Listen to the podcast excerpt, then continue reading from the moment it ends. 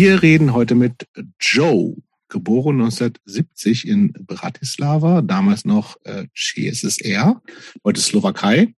Äh, Joe ist 1979, also mit neun Jahren, mit seinen Eltern von dort geflüchtet, ist als äh, dann als politischer Flüchtling in der Schweiz aufgewachsen, war da auch äh, viele Jahre lang äh, aktiv musikalisch im Sinne von äh, nicht selbst gemacht, aber hat einen kleinen DIY-Vertrieb gemacht, ein kleines eigenes Label namens ZCM Zurich Chainsaw Records ähm, und hat äh, auch am Radio gearbeitet, Radio Lora, mit dem ich eine ganz gute Verbindung habe, weil das auch tatsächlich eine, ähm, es gab früher so einen Haufen Kassetten, die von da gekommen sind. Die Hardcore Hour habe ich regelmäßig äh, betrieben gehabt, da würde ich gerne heute ein bisschen drüber reden.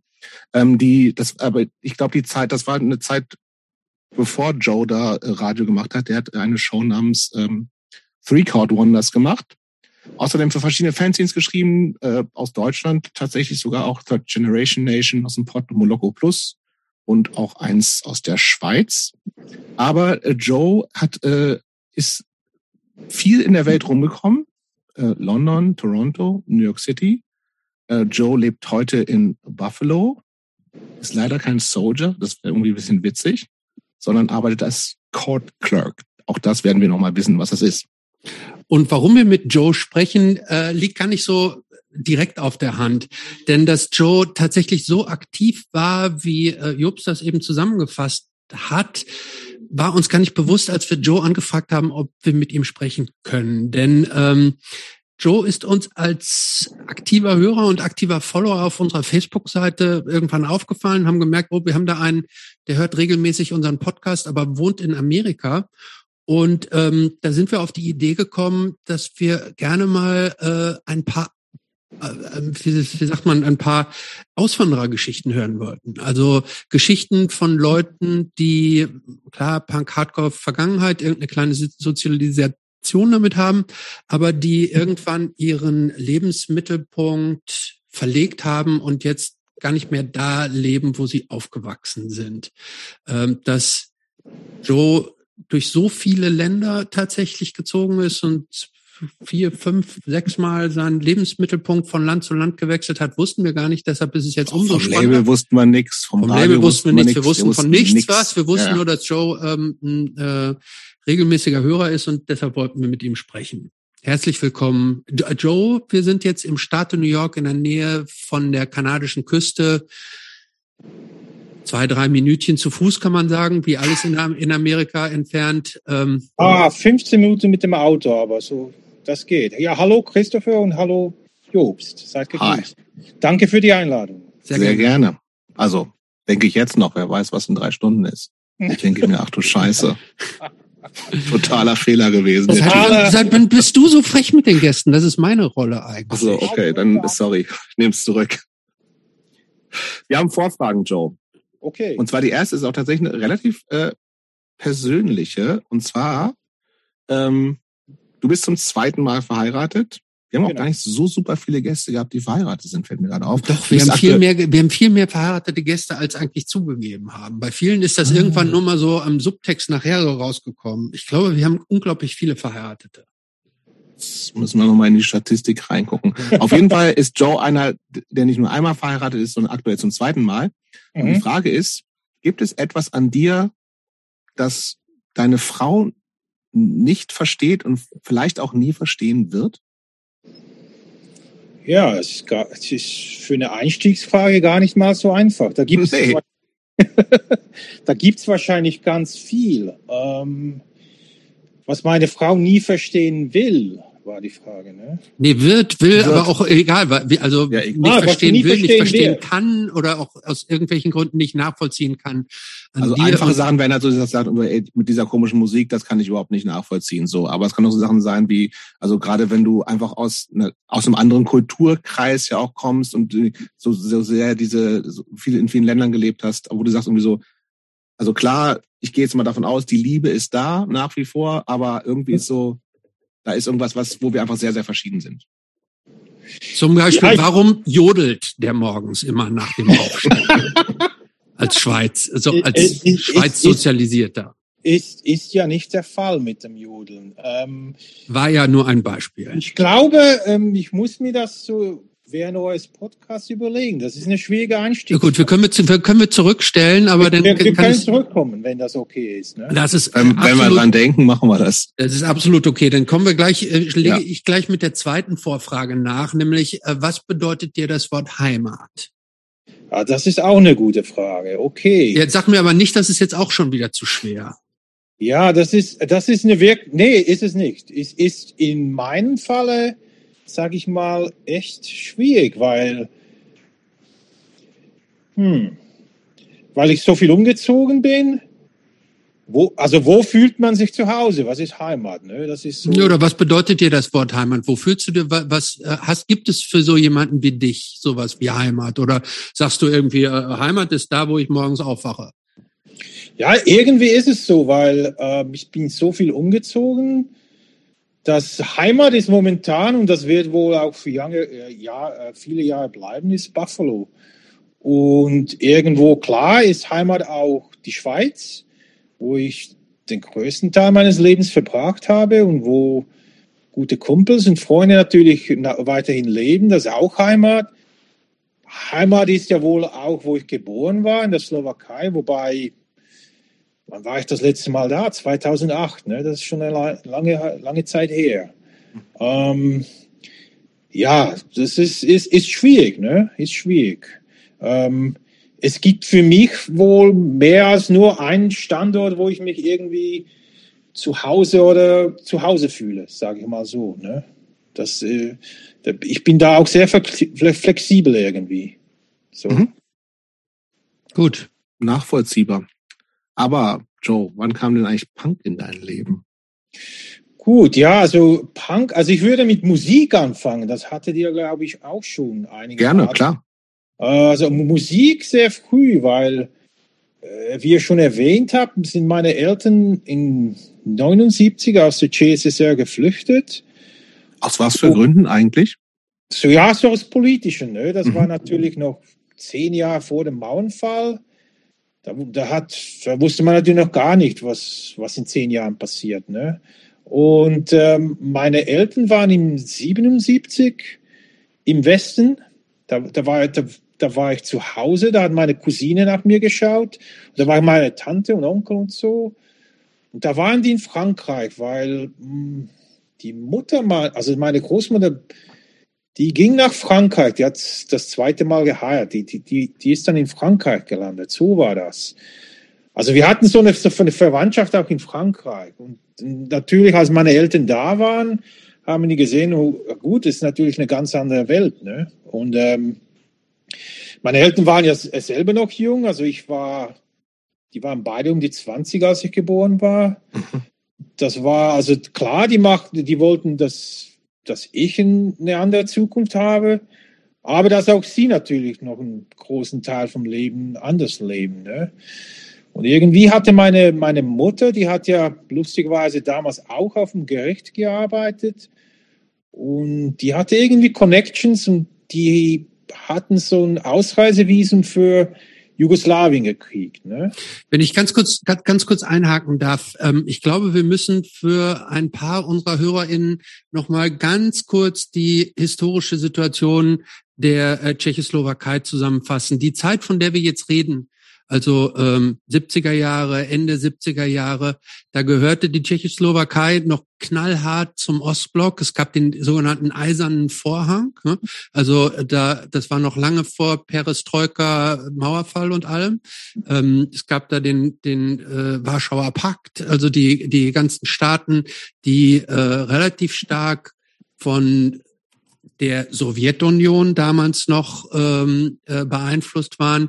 Die Tschechoslowakei übrigens auch ähm, hatte was viele nicht wussten, ich habe, ich weiß das jetzt auch nicht so auswendig, ich habe es ein bisschen nachgelesen in Vorbereitung auf unser Gespräch, hatte damals die Tschechoslowakei, hatte damals ähnlich wie die DDR eine relativ harte Grenze zu Österreich, äh, wo es nach meinen Informationen tatsächlich sogar mehr Tote bei versuchten Grenzübergangen gegeben hat als in der DDR.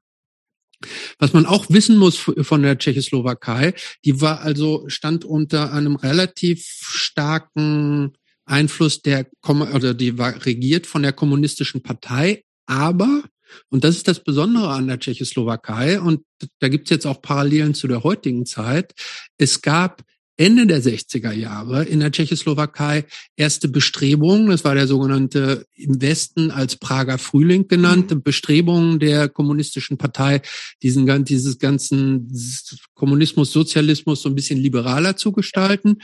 Ähm, mhm. und es gab praktisch im Land so kleine Reformbemühungen, die allerdings und da also auch die Russen einmarschiert und die Mächte vom Warschauer Pakt sind in die äh, in die Tschechoslowakei einmarschiert, haben es besetzt. Also da hatten wir auch schon nach dem Zweiten Krieg eine, eine große Invasion von Russland in Europa innerhalb dieses sogenannten äh, eisernen Vorhangs, aber ähm, und hat es alles wieder ähm, eingedämmt und äh, niedergeschlagen. Ähm, und man konnte also damals ähm, aus der Tschechoslowakei eigentlich genauso schlecht oder nicht raus, wie man auch mhm. aus der DDR nicht raus konnte. Ne? Also um da rauszukommen, äh, das war jetzt nicht mal eben so, äh, sondern das war relativ schwierig. Deshalb ähm, Kannst du noch mal ganz kurz erklären, du hast schon gerade gesagt, deine, deine Mutter hatte irgend so eine Connection da und konnten scheinbar mal nach Frankreich reisen als Touristen, was glaube ich schon sehr ungewöhnlich war. Äh, das stimmt, und, ja. Und dann seid ihr aber, ähm, und vielleicht können wir da wieder ansetzen, 1979, da warst du neun Jahre, seid mhm. ihr aus dem Land geflüchtet. Und da dieses Thema Flucht aus einem, es war da jetzt kein Krieg, aber ähm, trotzdem Flug ist, Flucht ist ja ein Thema, was heutzutage auch irgendwie aktuell zum jetzt bei uns in Europa viel aktueller ist als als jemals zuvor. Ähm, was sind denn deine Erinnerungen an an diese Flucht? Äh, gute Frage. Also wir haben äh, also wir haben da so eine typischen so äh, Vorstadt, so wie man sich das vorstellt, so eine Trabantenstadt gelebt von, von, von Bratislava, Bratislava so. Genau, so. Ich weiß noch genau, welches Stockwerk, das siebte Stockwerk. Und ähm, irgendwann hieß es, äh, dass wir, wir packen Sachen zusammen, also irgendwie das Nötigste. Ne? Das wurde so in, in, in diesen kleinen Skoda, den, den wir hatten, eingepackt. Das, es konnte auch nicht zu viel sein, ne? das, das konnte ja nicht ersichtlich sein. Ne? Mhm. Und das wurde eingepackt und dann hieß es, so viel ich weiß, wenn ich mich erinnern kann, wir gehen in die Fee nach Jugoslawien. Das war ja. Das heißt, du, dir wurde nicht gesagt, dass ihr nicht wiederkommt. Nee, nee.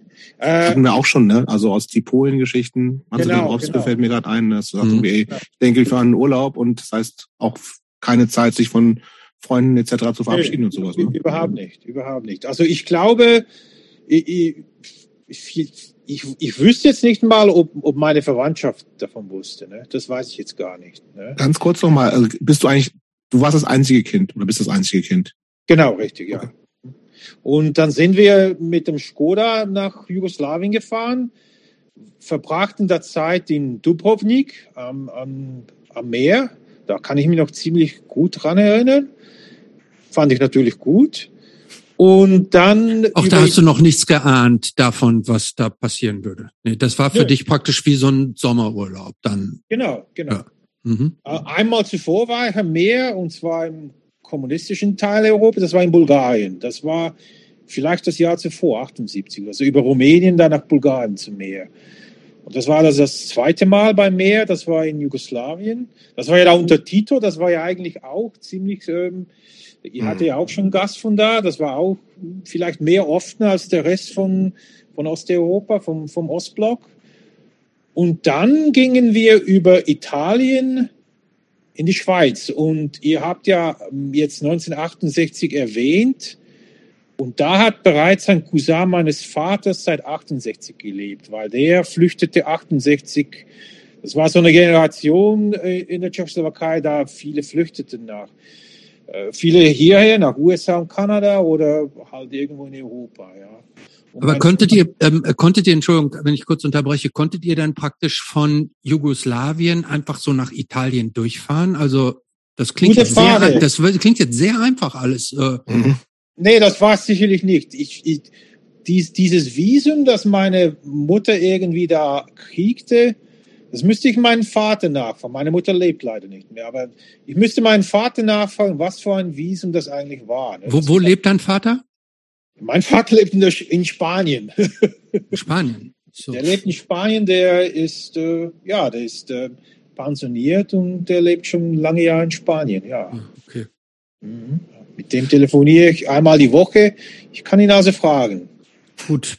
Sehr gut. Okay, das heißt, ihr seid quasi, das heißt, ihr seid quasi auch wieder mit so einem Spezialvisum von deiner Mutter da rausgekommen. So, das war genau. also jetzt, ihr, also ihr musstet da nicht illegal irgendwelche Grenzüberschreitungen machen, sondern ihr hattet quasi so eine Art Legitimierung, um die Grenzen zu passieren. Sonst wäre es ja auch nicht geklappt mit dem Auto, so, ne?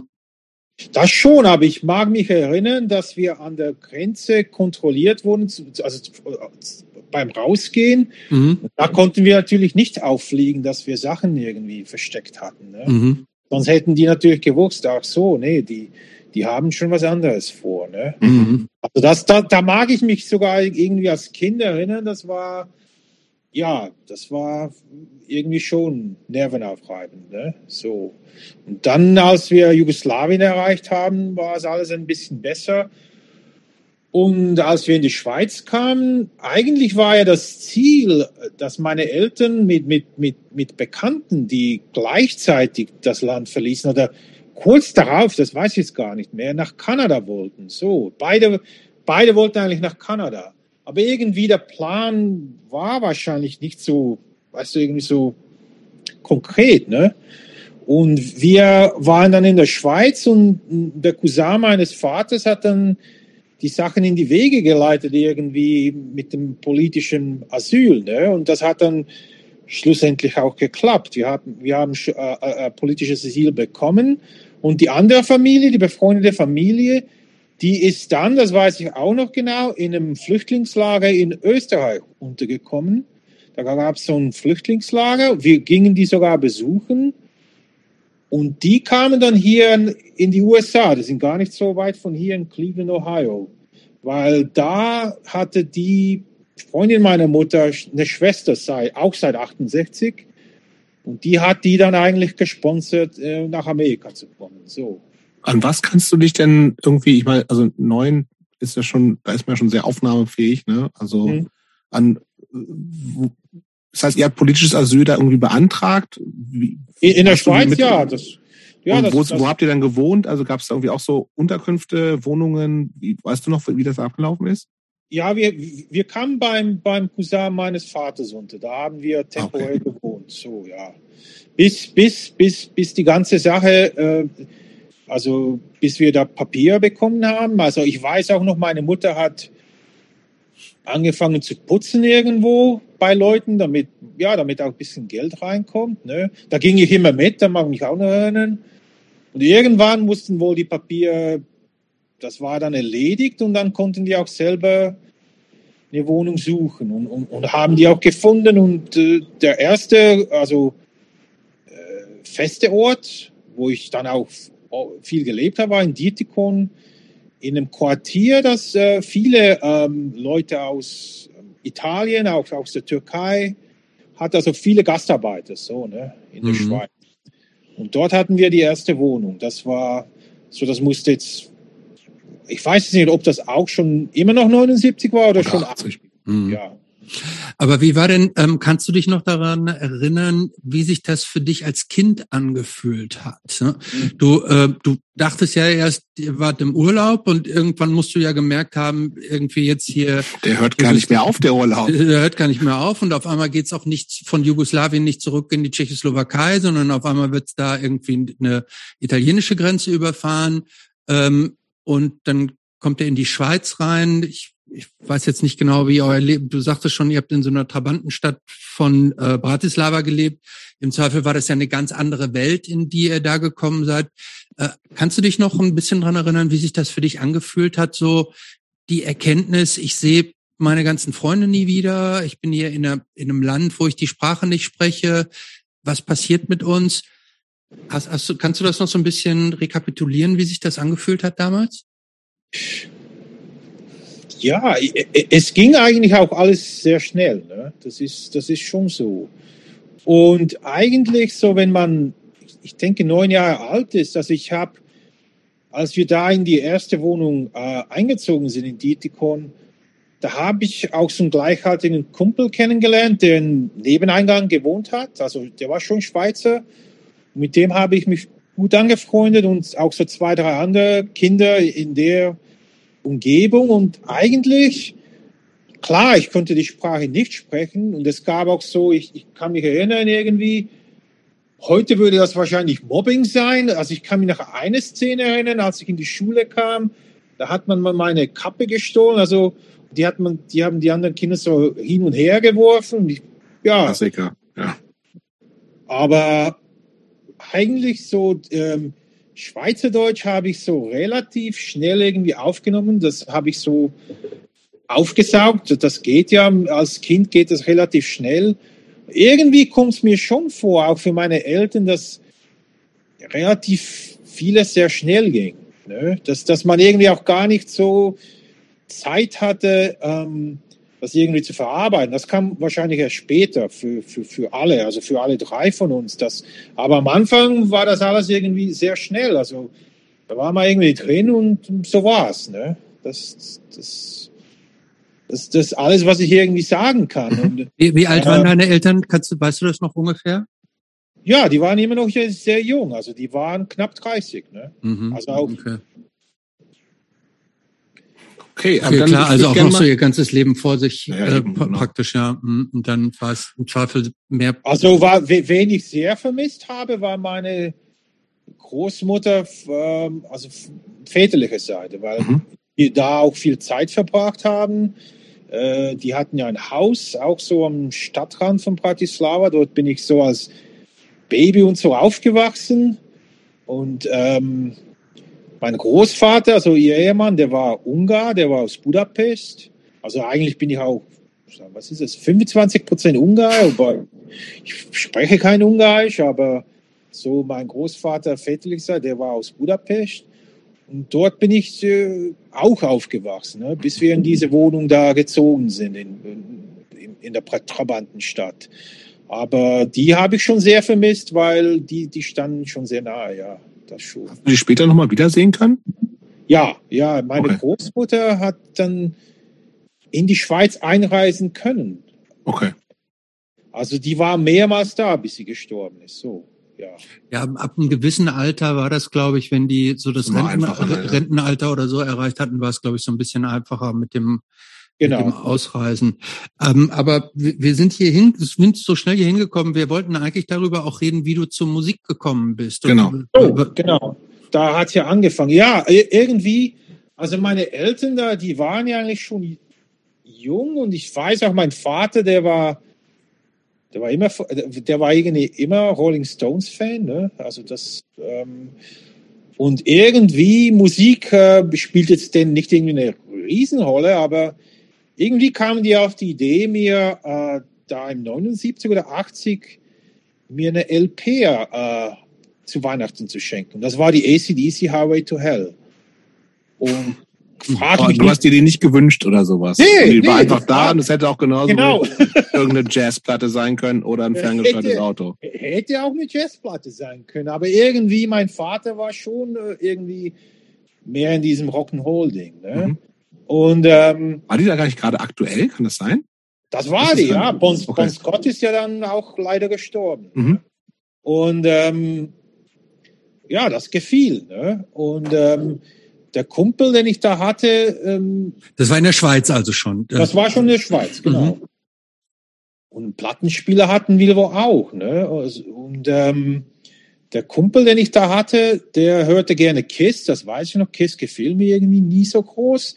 Aber ich weiß noch, wir bastelten so aus, aus, ähm, aus Karton, basteln wir uns so Gitarren. Ne? Du hast das ausgeschnitten ne? und du hast dir das irgendwie mit, mit Klebeband oder so um den Hals paar Seiten gehängt. drauf gemalt. Genau, genau. Und du bist da auf dem Bett rumgesprungen und warst Angus Young für fünf Minuten. Ne? Also ACDC war äh, ganz klar meine erste große Liebe in Sachen Musik. So. Und dann wurde das irgendwie zur Tradition, dass ich zu Geburtstag und Weihnachten Platten kriege. Also immer eine. Ne? Also wie, wie ihr euch vorstellen könnt, viel Geld hatten meine Eltern nicht. Die, die mussten auch von Null anfangen. Und irgendwie so, also ACDC wohl, das gefiel mir, das wussten dann auch meine Eltern natürlich. Die veröffentlicht auch natürlich jede, jedes Jahr Ja, eine. Platte. Da kriegte ich natürlich immer die ACDC-Platte. Das war Standard dann. Bist Aber du noch Fan? Also Bon Scott-Zeiten auf jeden Fall. Das, das Neue Ist, Kram? nee, nee. Okay. Irgendwie die, ähm, die 2000-Platte, die, die war super und ich habe die Band dann 2000 auch das letzte Mal noch gesehen und da waren die auch der Hammer in Zürich. Okay. Ja. Äh, Aber so die, die Brian Johnson-Phase habe ich irgendwann schon aus den Augen verloren. So, ja. Was waren denn noch Ähm, so andere Platten, frühe Platten, die du gekriegt hast? Also eben, das wollte ich sagen, da war so auch eine, die, die Visage, die, die, diese Fade to Grey. Fade to Grey, genau. genau. Riesenhit. Ja, war Oder die. Christoph Heyer, ne? Ja, das ein, das ein, aber ich kenne auch nur diesen einen Song. Ja, also ist ich, auch so ein ich, wusste, One-Hit-Wonder. ich wusste gar nicht, dass die auch mehr als diesen, der, also der Song selber ist natürlich ein Riesenhit, Ein Riesenhit. aber äh, dass die, ähm, dass die mehr als diesen einen Song hatten, wusste ich gar nicht. Dass, also du hast ein ganzes Album von von Genau. Visage. Also das Ist, mir auch super, anhören. das Album. Ist auch super. Höre auch, äh, auch heute noch gerne. Ist, Hm. ist ein gutes Album. Also ich wurde jetzt nie zum äh, New Romantiker oder New Wave oder so, aber das gefiel mir. Und irgendwie Das war ja auch richtig Chart so, ne? Also das war ja, Das nicht war so. Chartmusik. Genau. ja, ja. Also Absolut. das war nicht so, dass man dazu irgendwie so. Also klar, ich glaube, im Nachhinein zählt er schon so zu Euromantic und Mhm. man weiß, wo es herkommt, aber Genau. das war ja richtig einfach. Das hätte ich auch, also gut, ich bin ein bisschen, bisschen äh, jünger, ja, aber das hätte ich nie irgendwie in, in Subkultur reingesteckt in dem Alter. Das war einfach da. Das war da, ja, das war ja. Ja, aber das war so- damals, da war ja auch im Mainstream, das war ja auch die, also dieses New Romantic war ja auch, ich weiß gar nicht, ob man das überhaupt als Subkultur nennen konnte. Es war halt Ja, einfach stimmt. sowas wie, Ja, ja. es war halt so eine Jugendkultur irgendwie Genau, auch. genau, genau. Also wenn du, wenn du England anschaust, das habe ich ja dann in meinem Jahr in London dann so im Nachhinein, also in England war auch Punk natürlich ganz groß. Ne? Also mit Punk kamst du da relativ einfach und schnell in Berührung. Na, das stimmt. Ja, Ja, das war ja nicht so wie in der Schweiz oder in Deutschland. Ne? Das, also Shame 69 oder all diese Bands, das war ja auch Chartmusik. Ne? Das stimmt, ja, ja. Mhm. Auch Top bei of the Top of the Pops. Pops aufgetreten, genau, ja, ja. Mhm. Ja, du hattest äh, UK Subs, Top of the Pops. ja. Alles war da, das stimmt. Mhm. all Ja. diese Bands. Ne? Das, das, äh, daher kam natürlich auch. Es kommt dann im Nachhinein immer so extrem subkulturell vor, aber das, Genau, ich glaube, es genau. war es ja oft einfach überhaupt nicht, ne? Also das, sondern es hat einfach, Das auch liegt einfach nur daran, Jobs, dass deine Bands in diesen ganzen vielen Millionen Bands, in die du gespielt hast, du hast Nie keine von diesen of- Bands hat's zu Top Nie of the Top of the Pops Pops, jemals ne? geschafft. Ne? das ist, ja, ey, vielleicht die nächste. anderen- alle vielleicht anderen- die nächste. Alle anderen Bands wären da das auch kommt noch, nie gewesen. das kommt noch. Ja, das kommt bestimmt. Denke auch. Ja, und dann, ähm, dann. Ja, aber das ist schon, das ist schon, das ist schon auch ein Spektrum, ne? Also zwischen äh, ACDC und äh, Visage, Ja, das ist schon breit, ne? es ist breit. Und dann habe ich natürlich, also ich weiß nicht, ob meine Eltern das irgendwie, äh, die haben mir schon immer ein bisschen Geld gegeben, war sehr wenig, also jetzt nicht irgendwie so wöchentlich oder so, mehr so spontan. Und dann fing ich auch äh, selber Platten zu kaufen. Ne? Und dann kam ich auf Iron Maiden, also das mit dem ersten Sänger, mit Paul Diano, das war noch die Zeit der ersten LP und Killers, so, ne, die zwei. Und die hatte ich beide und ja, das war so für mich von ACDC so der nächste Sprung, sage ich mal. Ne? Visuell und Eddie the Monster und, und, und, und halt das ganze Zeug. Ne? Ich wollte gerade fragen, ist das was, was, das, Nee, sag du erst. Ist das, also war das einfach für dich damals nur harte Musik, die dir also offensichtlich gefallen hat, so rein musikalisch? Oder mhm. ist das auch schon sowas, wo du sagst, irgendwie, also im Zweifelsfall genau, sind es ja auch noch Sachen, du hast eine Platte in der Hand, ne? Im besten Fall Textblätter dabei. Ist das das, was du auch irgendwie so inhaltlich irgendwie dich damit beschäftigt hast? Also nicht, dass es jetzt so, jetzt kleine, keine klassischen Politpunk-Bands, aber da steckt ja durchaus auch schon was an Anti-Haltung, um das jetzt mal so ganz grob mhm. zu sagen, drin. Hat dich das damals interessiert oder ging es dir damals noch so rein um die Musik? Ja, ich würde sagen, auf jeden Fall die Musik. Also, äh, dass ich was in der Hand hatte, äh, das gefiel mir schon als Kind. Ne? Cover, Gestaltung und so, all das. Ne? Aber äh, es ging schon wirklich um Musik, ja, mhm. auf jeden Fall, ja. Ich weiß und, gar nicht mehr, wie sahen, wie sahen Iron Maiden denn aus? Da, waren das nicht so, waren das so eine Spandex? Ja, nee, also ich weiß gar nicht, wie die aussahen, die äh, Iron Maiden. Also wie wie äh, ACD aussah, das weiß ja jedes Kind. Aber ich weiß optisch nicht, weil die Cover hatten doch auch mhm. immer diese Monster drauf. Ne? Also so wie genau, ich die zumindest genau. in Erinnerung habe. Ich habe ich habe ich weiß jetzt nicht, wie Iron Maiden jemals aussahen. Da hast du schon, da, die hatten schon so Spandexhosen und so. Aber jetzt ganz interessant so für für uns Paul Diano sah schon sehr punkiger aus. Der hatte auch kurze Haare. Und so Jeansjacke, Jeansweste genau, und sowas, der, ne? Ich glaube, der hatte irgendwie auch einen punkigen Background. Und der, der, der sang ja auch punkiger, ne? Der hatte mhm. ziemlich eine, und Iron Maiden hat ja den dann rausgeschmissen, weil die mit ihm keine Zukunft sahen, weil die fanden, der singt einfach jetzt, ne, der hat keine, wie, wie, wie soll ich sagen, der hat keine, die Oktane, die bleiben gleich. Ne? Ja, ich glaube, da, da, war auch so tatsächlich so die Professionalität. Genau, genau. So, der einfach also ein bisschen mehr Spaß an Saufen als an Singen gehabt. Genau, mit, mit dem kommen wir nicht weiter. Also der, der Boss der Band war ja immer Steve Harris, das ist ja der Bassist. Der Bassist, erstaunlicherweise, ja. Und das war ja immer der Boss und der ist ja aus Leytonstone, wo ich gelebt habe, in East London. Ah. Und ähm, der ja, tatsächlich ist der Bruce Dickinson ist ja so der, also nicht, auch nicht der, nicht jetzt, nicht mal der zweite Sänger oder so, ne? Ich glaube, da gab es noch mehrere. Ich habe irgendwie, ich habe mal die, die ähm, Autobiografie von Bruce Dickinson gelesen. Die ist wirklich ziemlich interessant. Bruce Dickinson, der, der, der ist der nicht gay auch inzwischen oder trans Nö. oder irgendwas? Nö. Das ich nicht mal. Pilot, Pilot ist er. Das, was, das ist was anderes. Pilot ist er schon lange, aber ähm, und auch glaub, auch also war der nicht da an den Olympischen Spielen mit seinem Schwert irgendwie? Also Schwert. Ja, wirklich? Ja, ja, doch, doch. Der, so. Es gibt es gibt's nicht irgendeine so bekannte Metalband, wo sich der äh, oder Judas Priest ist der Sänger. Ah, Judas Priest, der ja, ist schwul. Ja. Aber ah, das war okay. schon, das war schon damals. Schon immer eigentlich. Das war schon immer, ja. Nur nicht offen, aber. Okay. Ja. Die ähm, fand ich nie so gut irgendwie. Ah, komm, Joe. Aber obwohl, also ich gibt noch, mega Songs von Judas Priest. Ja, stimmt. Was? Ja, hallo. Also ich habe noch Painkiller, Wahnsinn. Stimmt, stimmt. Also ich habe mir damals Hellbent for Leather, riesig. Wirklich, also das ist, ah. Ich habe mir damals so wie Ich kann hier übrigens überhaupt nicht mitreden. Ich kenne diese ganzen Bands nur vom Namen. Ne? Ich Offensichtlich. ich habe mir damals Sachen aus der Bravo und Pop Hockey ausgeschnitten und die habe ich bis heute noch. Ne? Und die so. gab es tatsächlich aber offensichtlich auch dann in der Schweiz schon.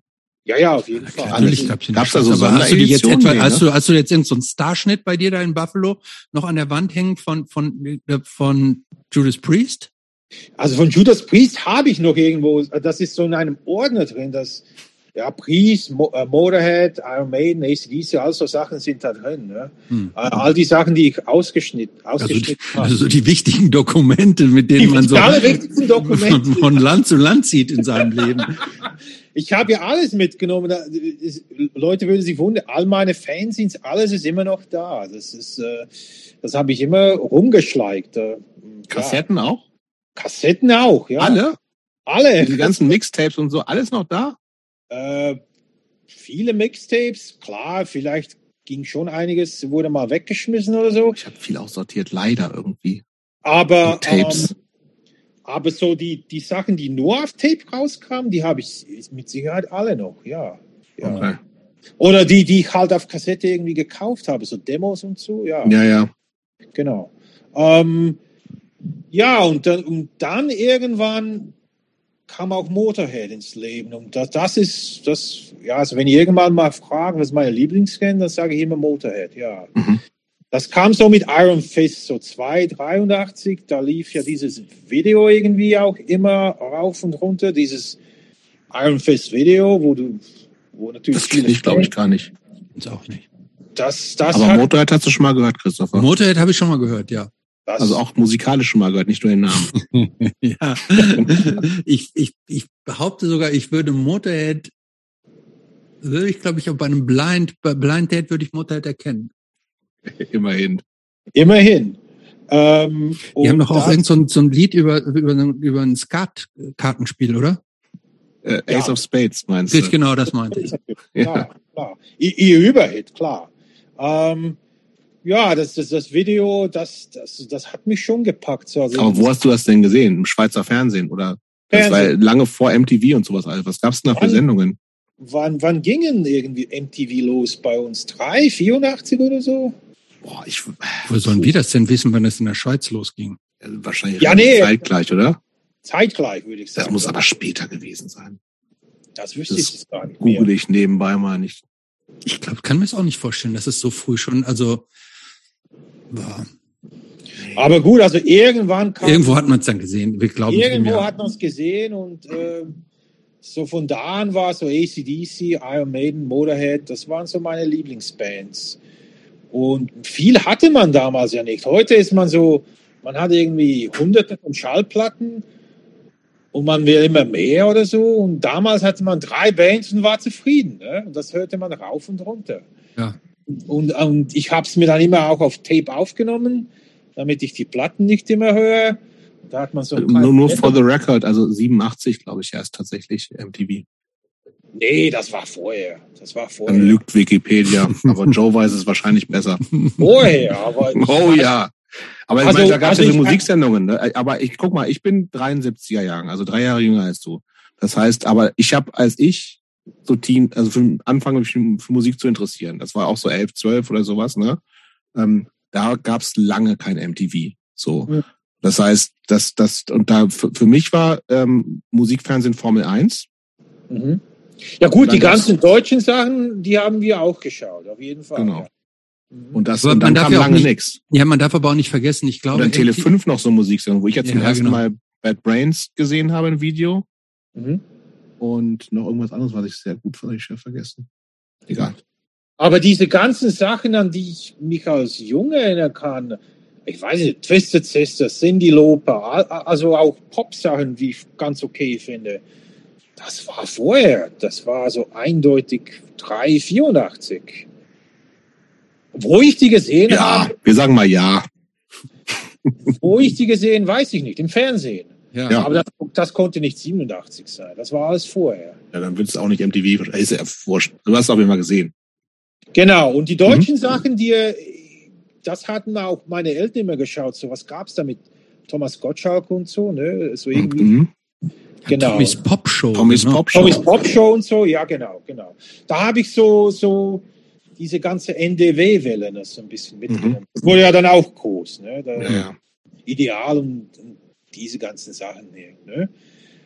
Und jetzt um, um ein Jobs kennt übrigens Ideal nicht. Das ist gar nicht ideal. Ach, das, ist- Nee, ich das dachte- ist nicht Ich ideal. dachte, das ist so eine Versicherung. Mhm. Nee, das, also Jobst, hol das noch nach. Ist ja nicht spät. Natürlich kenne ich die. Kennst du Ja. die wirklich? Ja, Okay, dann sag mal, wie viele Songs kannst du von Ideal jetzt sagen? gar keine einzigen. Aha, siehst du? Ich habe auch keine Platte. Muss man auch nicht haben.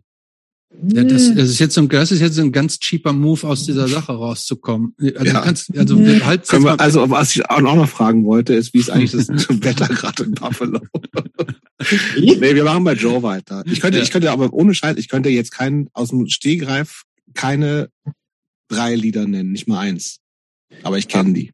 Aber Berlin ist es. Ja, ist, Berlin ist das, ja. Natürlich Welche ist das von, Was, was ist denn mit Ideal, was ist denn, heißt die Platte nichts oder ist das auch eine andere Band? das ist eine andere, oh, ey, Nichts ist eine ganz andere Band. Ja, Nichts war ja auch so eine Band aus der. Aber das ist aber ein doch, ganz das ist doch alles eine- artverwandt. Nein, ja, das ist aber ein ganz, Nichts ist eine ganz andere Band. Nichts ist ein Spin-off tatsächlich von äh, dem KFC.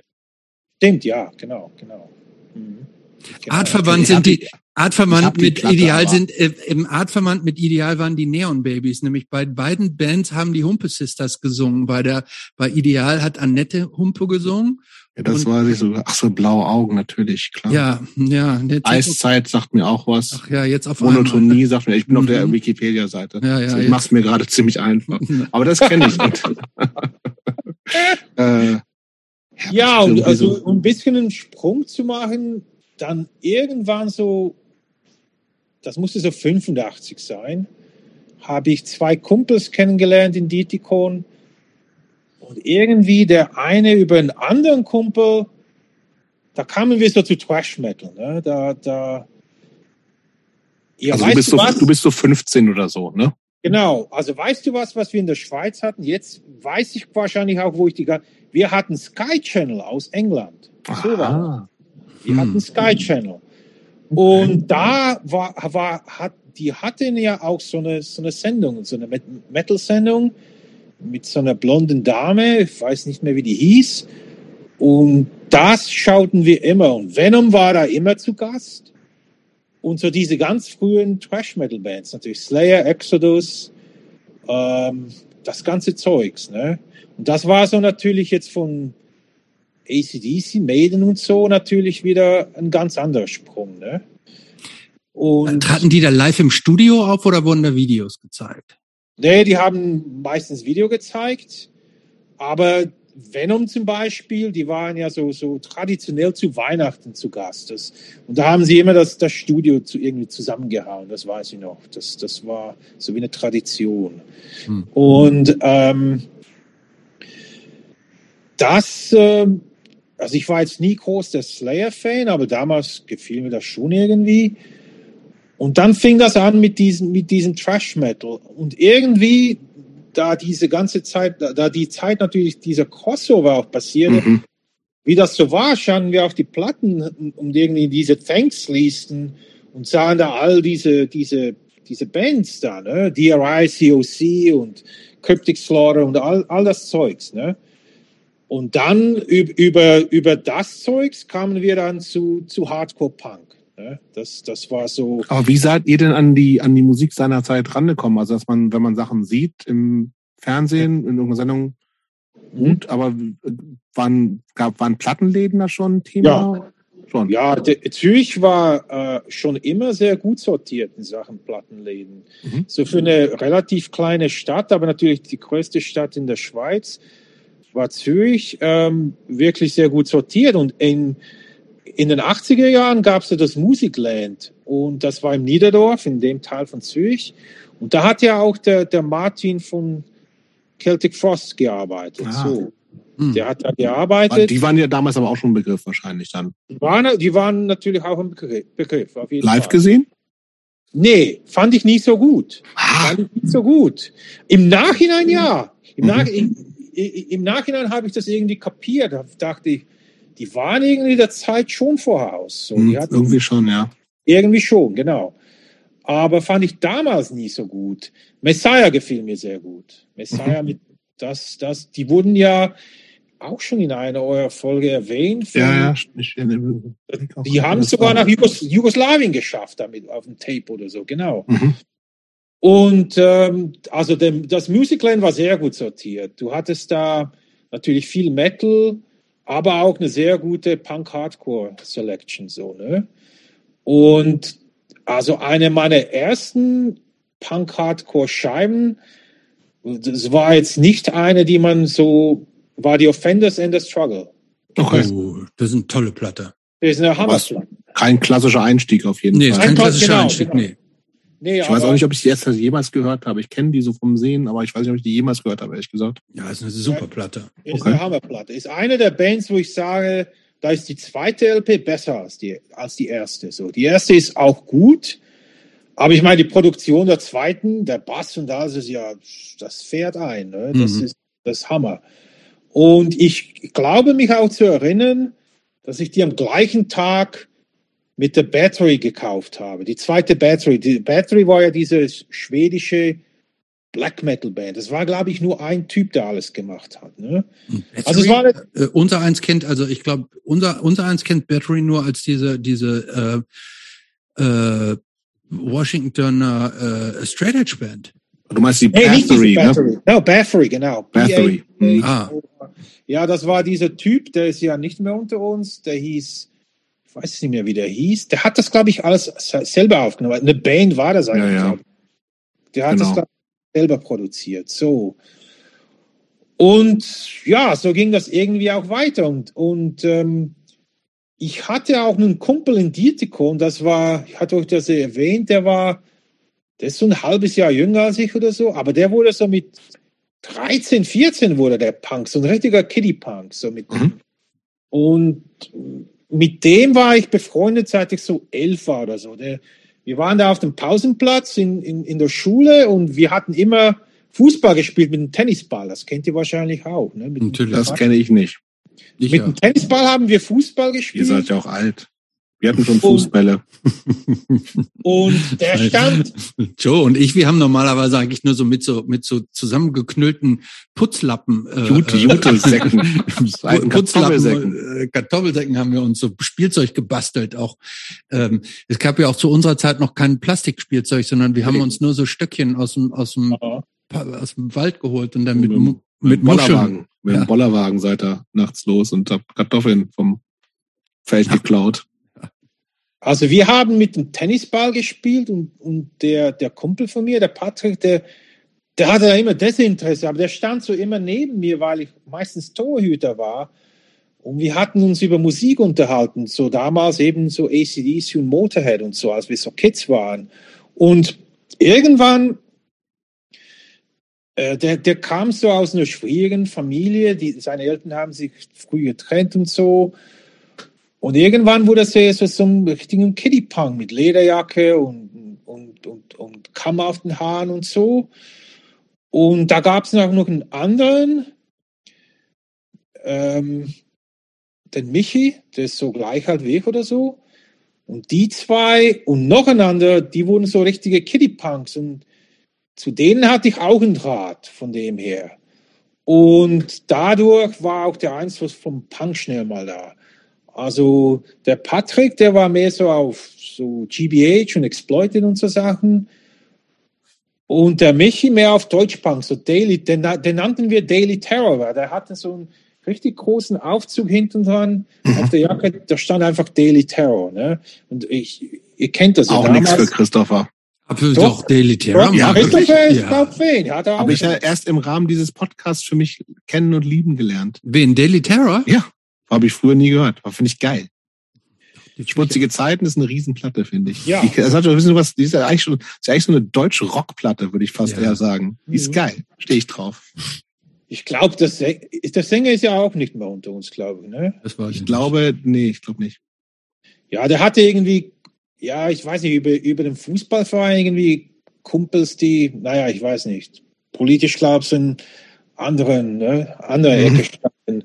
Aber so, so, so war die Verbindung irgendwie mit Punk und irgendwie so die zwei Gruppen, die, die zwei Kumpels von mir und die anderen, wir kamen dann so immer mehr zusammen, weil die waren gegen Metal. So damals, ihr wisst es ja noch, entweder war man Metal oder war man Punk, das ging nicht zusammen. Ne, stimmt, das stimmt.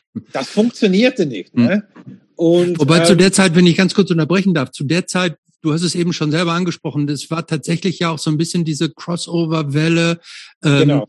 wo wo viele, zumindest Hardcore-Bands, dann äh, so zum Metal rüber lugten, mhm. Suicidal ja. Tendencies, hier genau. DRI, ähm, all diese ganzen anderen Bands, die COC, äh, COC, äh, auch tolle Band übrigens. Mhm. Ähm, so, aber dadurch war natürlich aber auch ein wahnsinnig weites Feld auf einmal offen. Ne? Das ist ja eine weite genau. Strecke auch von Daily Terror zu zu der Dirty Rotten LP von DRI. Ähm, mhm und so, ne? Ähm, aber das gefiel alles, ne? Weil ja.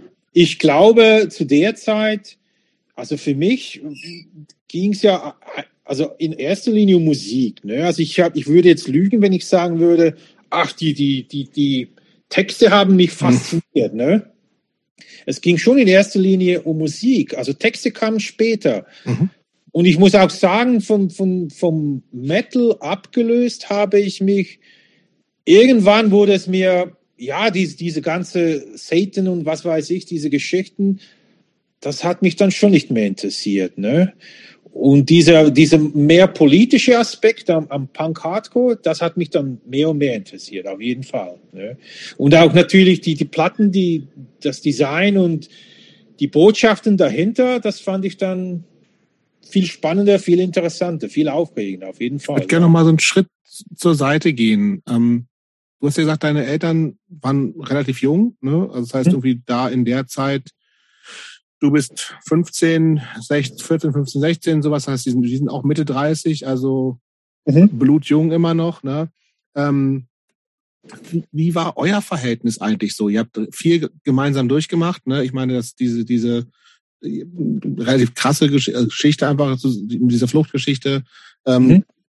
Wie haben die, also A, wie war euer Verhältnis überhaupt und wie hat, und hat sich, oder wenn, wie hat sich das verändert als du so ein bisschen in diese noch härtere Punk-Metal-Geschichte reingegangen bist? War das irgendwie was, und dir das nachvollziehen? Du schon gesagt, dein Vater war so Stones-mäßig unterwegs. Also da würde ich gerne mal so ein bisschen was zuhören.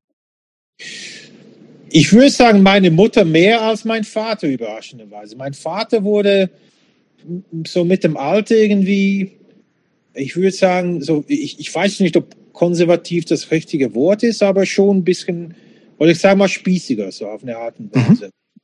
Ähm, und das nur mit dem Alter oder hat das auch dann mit dieser Umsiedlung in die Schweiz und so weiter zu tun? Ja, gute Frage. Ich meine, die, meine Eltern, die, die stürzten sich in, in Arbeit, ne? Also meine Mutter fand, ähm, die hat, ähm, die war Datatypistin und mein Vater war am Anfang für viele Jahre ähm, Lastwagenfahrer. Also der musste sehr früh aufstehen, so drei, vier Uhr morgens aufstehen. Und ähm, die haben natürlich schon Arbeit, Arbeit und das Leben irgendwie umkrempeln und da äh, irgendwie Fuß zu fassen in der Schweiz hat da natürlich eine erste Rolle gespielt. Ne? Und, und sprachlich, ähm, die fanden sich schon okay mit Deutsch, aber klar, ich, ich musste auch viel zum Teil aushelfen, in Sachen aufschreiben und so. Ähm, also die ganze Schiene mit, mit dieser Härtemusik, ich weiß nicht, äh, die fanden das irgendwie nicht so toll, aber jetzt auch nicht irgendwie, die waren auch nicht dagegen, würde ich mhm. mal so.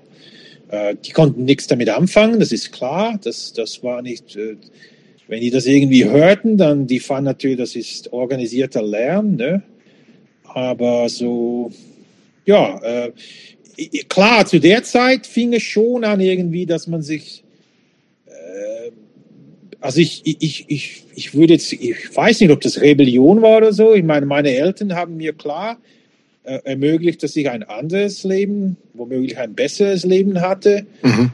Aber vielleicht irgendwie eine Art von Rebellion war es auch. Aber ich denke auch, man muss das auch im Kontext sehen, wo man gelebt hat. Also dieses, dieses, dieser Vorort von, von Zürich, Dietikum, das war ja damals wirklich ein Dorf. Ne? Also heute ist es ähm, mehr, ich würde sagen, als ich das letzte Mal da war, das ist auch schon lange her, es, es, es fühlt sich mehr an wie ein, fast wie ein Teil von Zürich. Das ist irgendwie enger zusammengewachsen. Damals war es wirklich so ein Dorf, da, da war nichts. Das war echt ein Kaff. Ne? Und ähm, aus diesem Kaffee irgendwie auch auszubrechen, da war diese Musik natürlich ideal, ne? das ist klar. Und ähm, ja, so kann Sag mal, optisch, wie sah Joe damals aus? Ja, eigentlich. Hast du Kutte gehabt wenigstens? Ja, Jeansjacke schon, aber jetzt nicht irgendwie extrem Aufnäher oder so. Ein paar Buttons und so. Also nichts, nichts, nichts groß Extremes. Lange Haare? Nicht lange. Meine, wenn, wenn ich meine langen Haare, die, die wuchsen, dann wurden die irgendwie ganz, also wie sagt man denn, die, nee, die, die wuchsen nicht gut. Okay. Ne? Und dann, ich fing dann schon sehr früh an, mir die, die, die Haare kurz zu schneiden. So, okay. ja. Und dann hatte ich eine Zeit lang so eine, das war ja damals so, so ein, wie sagt man so das, so eine Scheitel da runter und der Rest war, der Rest war eigentlich fast hoch, ja, kurz geschnitten, so.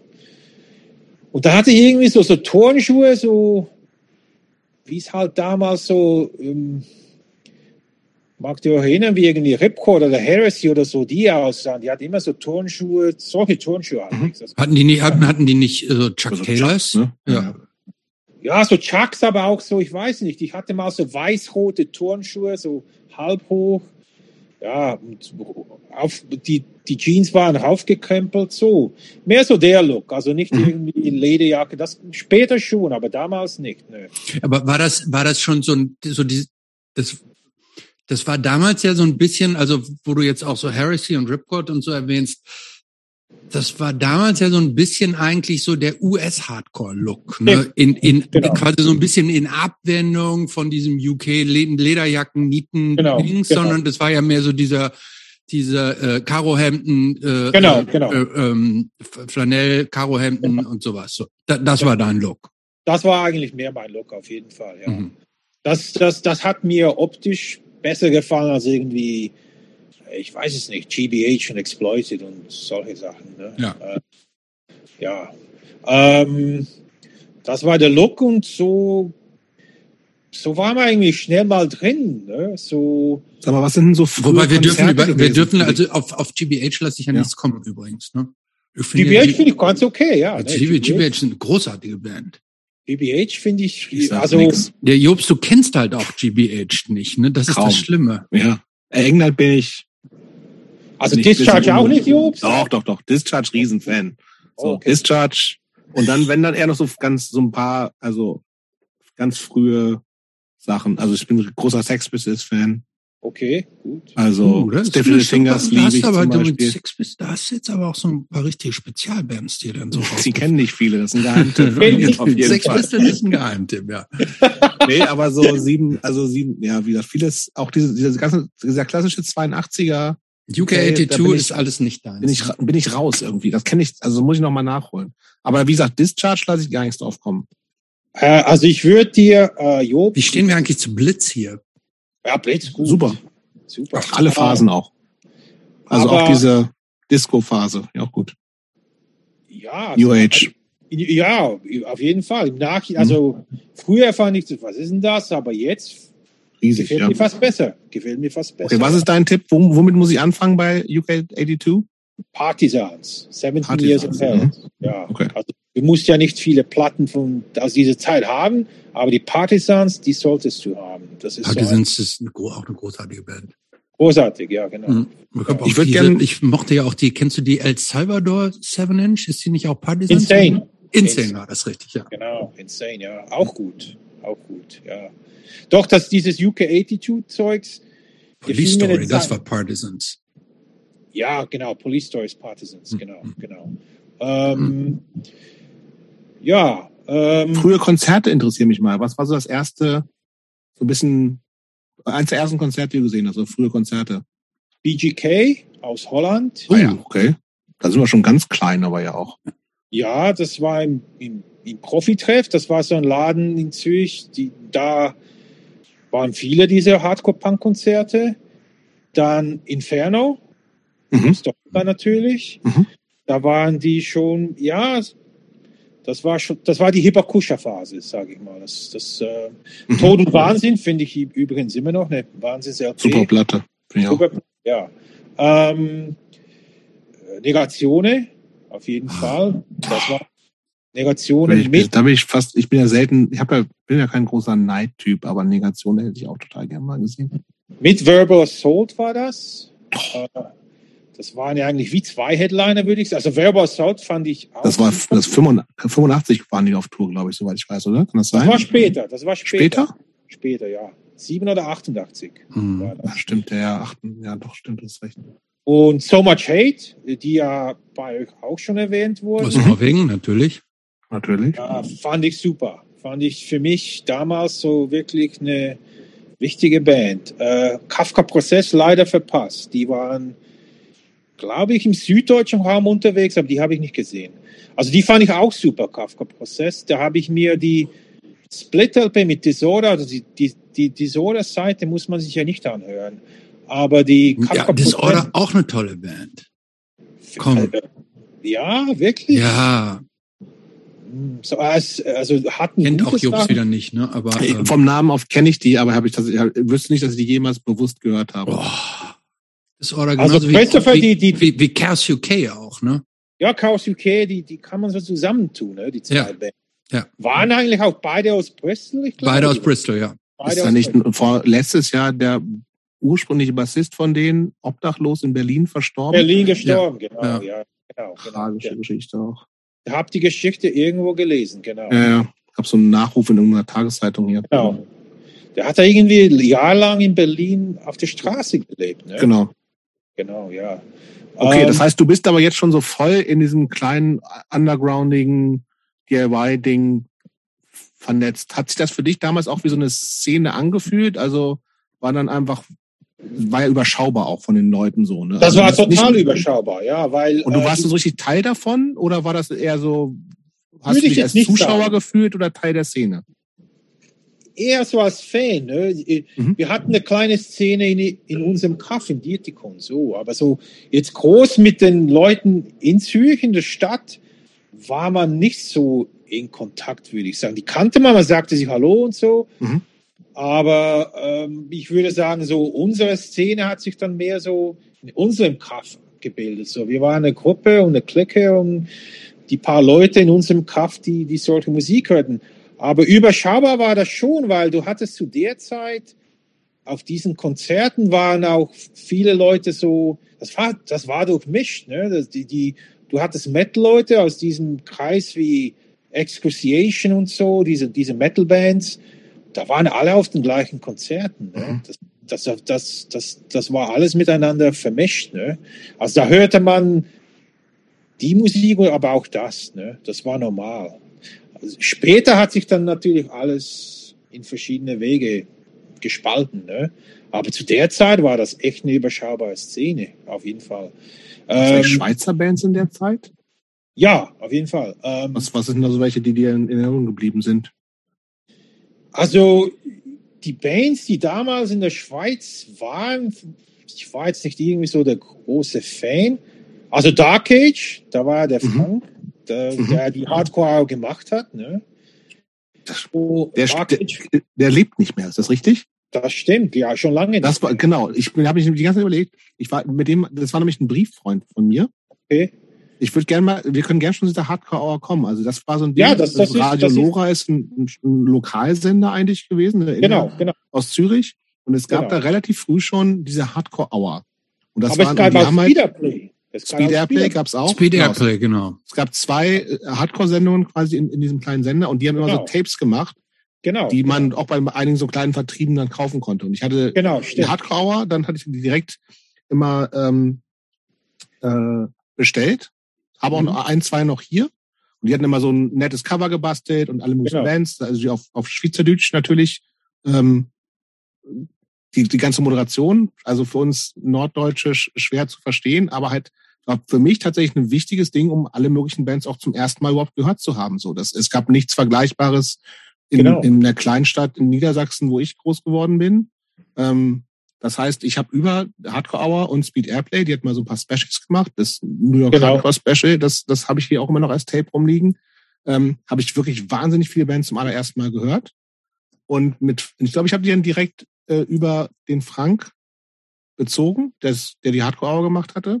Ja. Und mit dem, und das war ja auch die Zeit, wo man sich, also das wird wahrscheinlich dann auch so noch in den 80ern fast gewesen. Das war in den 80er, ja, ja. Oder Anfang der 90er maximal. Und das war die Zeit, wo man sich wirklich auch noch ganz viele lange Briefe geschrieben hat, so, ne? Auf jeden Und Fall. das war so ein Typ, der mich echt auch, äh, der muss ein bisschen älter gewesen sein, auf jeden Fall. Vielleicht so dein Alter. Fall nee, ich glaube, Vielleicht sogar noch älter.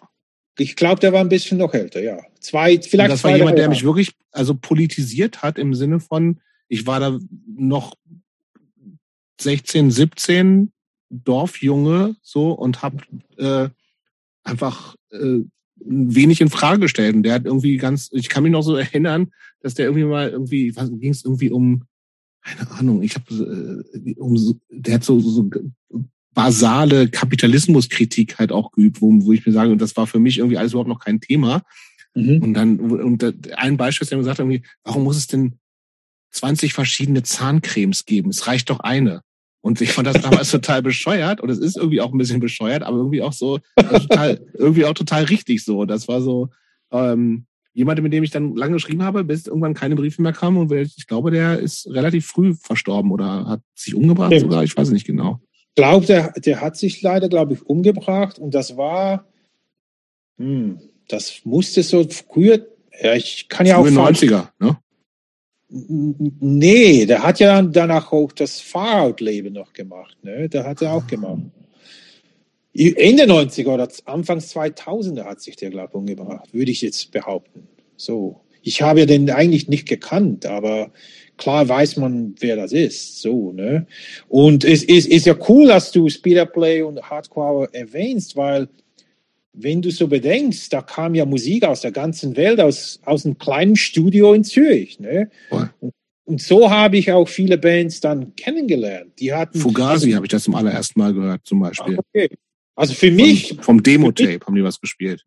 Für mich bedeutend war die, das Japcore Special. Ne? Die hatten hm. ja ein Japan-Special auf, ja. auf, ähm, auf Speederplay.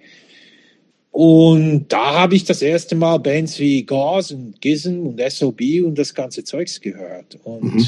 das kam aus einem kleinen Studio in Zürich. Und die Hardcore Hour, so wie ich das noch in Erinnerung habe, das, die war immer eigentlich ein bisschen punkiger, würde ich sagen. So mehr, ich weiß, die, die Speederplay-Leute, die waren schon auf diesem New York Hardcore-Trip, das weiß ich mhm. noch. Das, das, die fanden das alles sehr gut. Ähm, Zwei sehr wichtige Sendungen, ja. Also das, das war Hammer, dass, dass man die zwei Sendungen. Sagt dir das überhaupt irgendwas, Christopher? Natürlich. Ah, also, okay, also Hardcore sagt mir nichts, aber Speed Airplay sagt mir total was, ja klar. Ja, das war, das, das waren ja auch die gleichen Leute, die dann natürlich die Konzerte in Zürich organisiert hatten. So, die, und äh, von, von den Leuten, also, äh, also Rugby und, und, und Rolly und so, da kam sehr viel. Also ohne die äh, würde ich das vielleicht auch gar nicht alles kennen. So, die, mhm. die zogen da schon viele Fäden. Sie sind bedeutend, so finde ich. Ja, auf jeden Fall. Also, äh, wie, ihr fragt ja, also damals würde, hätte mir, würde mir jetzt nicht einfallen, ich werde jetzt selber aktiv irgendwie, weil irgendwie war viel los in Zürich, gab auch Fanzines und so weiter. Ne? Ja, irgendwie war viele, also mir fiel damals auf jeden Fall nicht ein, so, ich muss jetzt selber auch was machen. Das, das fiel mir nicht ein. Ich fand das alles spannend, was da war und das habe ich alles reingezogen, so, ja. Also Zürich war schon ein guter Ort für all das, muss ich sagen. Ja. Woher kamen die eigentlich denn an diese ganzen Platten so ran? Ähm, also wie waren da die Wege? Ist das bekannt? Die waren, also die Leute, die waren dann natürlich noch ein Stück älter als ich. Das, die sind so alle Jahrgang 4, 65 oder so, die waren eigentlich schon seit Anfang 80er Jahre äh, in, die, in dieser Musik drin. Und die hatten natürlich schon ein gewisses Netzwerk da. Ne? Mhm. Über Deutschland und über Europa, über Italien viel natürlich. Da mhm. gab es diese ganze Torino-Connection und so. Ja. Die hatten natürlich schon, die waren wirklich in diesem Netzwerk drin so. Ne? Die mhm. waren schon etabliert, würde ich sagen. So, ne? Ja, ich hätte gerne irgendwie noch so ein paar von diesen Tapes. Ich habe echt nur noch ein oder zwei. Ich habe dieses Speed Airplay New York Special, Teil 2 mhm. allerdings auch nur. Der erste das war ja so Crowd und so ein Kram alles noch. Das zweite war dann das, was mich damals auch so voll, diese moderne New York Hardcore, ganzen Revelation-Kram und so ist da drauf. Okay. So, das fand ich super. Also auch so 89, 90 oder sowas dann. Kraut findest du nicht gut, Jobst? Kraut? Habe ich nie so richtig gehört. Also, ich sag dir jetzt eine lustige also das ist hier eine, das ist hier so eine Folge, da kommen, da tun sich so Abgründe auf bei Jobst. Ne? Ich hatte mal diese Damage Live LP, die was, die ist natürlich totaler Schrott. Damage Live at CBGBs. Ja gut. Auch so eine frühe, frühe New York ja. Quatschkram. Aber Kraut muss man noch gut finden. Habe ich, ja, glaube ich, auch noch nie bewusst gehört.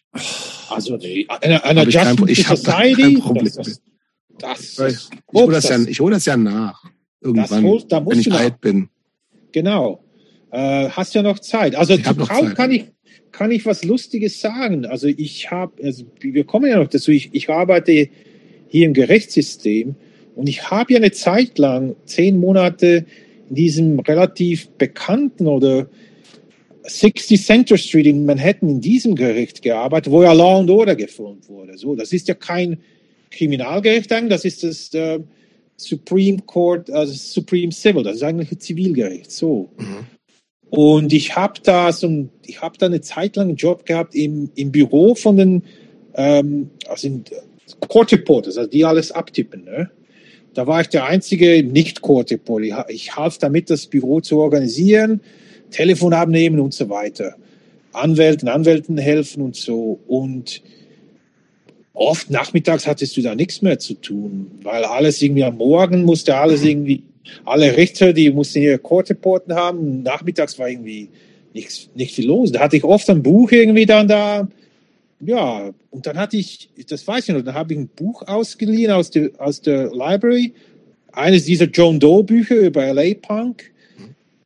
Und da kam einer rein, auch an dieser Court Report. Ich sagte immer, der sieht wie Kramer aus von, von Seinfeld. Der, der hat der hatte auch so ein Temperament irgendwie. Und da musste ich aufs Klo und sagte ihm so, hey, well, uh, you know, can you watch the phone for a minute? Und da kam ich zurück und dann sagte der, Joe, oh, you like punk? Und sagte ich, ja.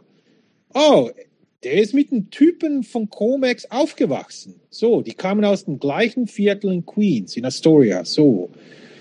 Und dann sagte der, you know Crowd? Da sagte ich, ja. Klar, das ist eine meiner, eine meiner Lieblingsbands. Und er sagte, ja, der Sänger, der arbeitet ja auch beim Gericht. Okay. Ja, der Sänger, der ist Code Officer. Der ist Code Hast du den getroffen wenigstens? Nee, der war nicht auf dem Gericht. Der wusste nicht mehr, auf welchem Gericht das der arbeitet. Aber der sagte, der ist schon eine Ewigkeit beim Gerichtssystem. So. Das war eine kleine lustige Anekdote, ja. Hm. Gut, lass uns mal, äh, mach mal weiter. Also du ja. bist, wir sind so in deinen Teenagerjahren immer noch so unterwegs. Mhm. Du bist eher so Fan, Konsument, viel und also auch in, schon bewegst du so in kleinen Subkulturkreisen. Offensichtlich trotz äh, Pappgitarre äh, auf dem Bett früher nicht auf die Idee kommen, selber mal ein Instrument zu lernen. Nö. Nie. Ähm, und auch sonst nicht irgendwie weiter aktiv zu werden, offensichtlich. Äh, mhm. wie warst du ein guter Schüler? Äh, eher nicht, würde ich sagen. Ähm, Deutsch war ja nicht meine erste Sprache, also ich hatte wahrscheinlich da schon irgendwie einen Nachteil. Mhm. Ich habe es, also ich weiß nicht, wie das Schulsystem in Deutschland funktioniert, das ist wahrscheinlich ähnlich. Ich kam dann von der sechsten Klasse in die Sekundarschule in der Schweiz. Da fiel ich durch da musste ich also runter in die Realschule und dann über die Realschule wieder zurück in die Sekundarschule. Habe ich also da ein, ein Jahr verloren. Und in der Sekundarschule war ich so, ja, so ein Durchschnittsschüler. Ne? Also da nicht gut, aber auch nicht schlecht, so, so Durchschnittsschüler.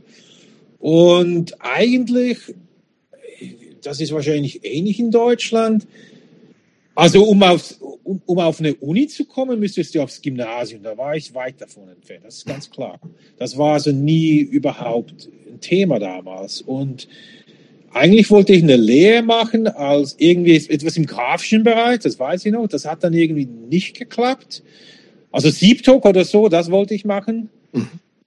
Und dann ging ich für zwei Jahre an eine Handelsschule. So war das. Ich habe dann die Schule beendet, aber ohne Diplom. Ich hätte das nachholen können mit dem Diplom, aber das, hat mich dann irgendwie nicht mehr fasziniert. So, das, das irgendwie, ja, sagte mir nichts. Ne? Also ich, ich sah, mhm. ich sah mich jetzt nicht irgendwie auch auf dem Büro sitzen und jetzt einen, einen kaufmännischen Beruf da irgendwie einzuschlagen und so ging das irgendwie los. Mit 20 fing ich dann irgendwie einfach an zu jobben. So, ähm, also um ganz ehrlich zu sein, in dem Alter fehlte mir schon an Ambition. Das sage ich mhm. jetzt ganz ehrlich. Also ich war einfach. Jobben heißt so, was waren das so für Jobs? Also eine ganz frühe war bei der Post. Da, da, bei der Post damals, da, da war kein Problem. Da kamst du unter, da, da, da da gingst du irgendwie auf so ein Hauptbüro und sagtest, ich will bei der Post arbeiten, also in diesem großen ähm, Paketverteilzentrum. Und dann fragte irgendwie nur so, ja, Nacht oder was weiß ich, Schicht, egal.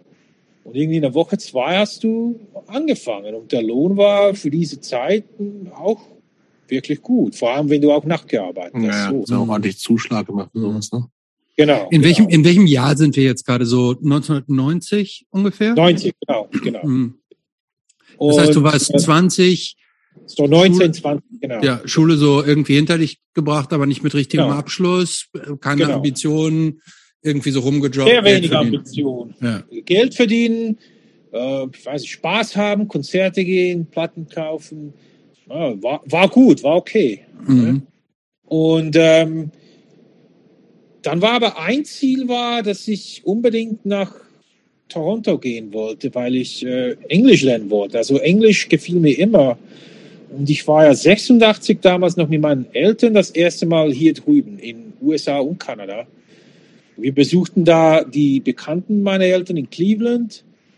Und dann waren wir auch in Toronto, weil mein Vater hat eine Cousine außerhalb von Toronto.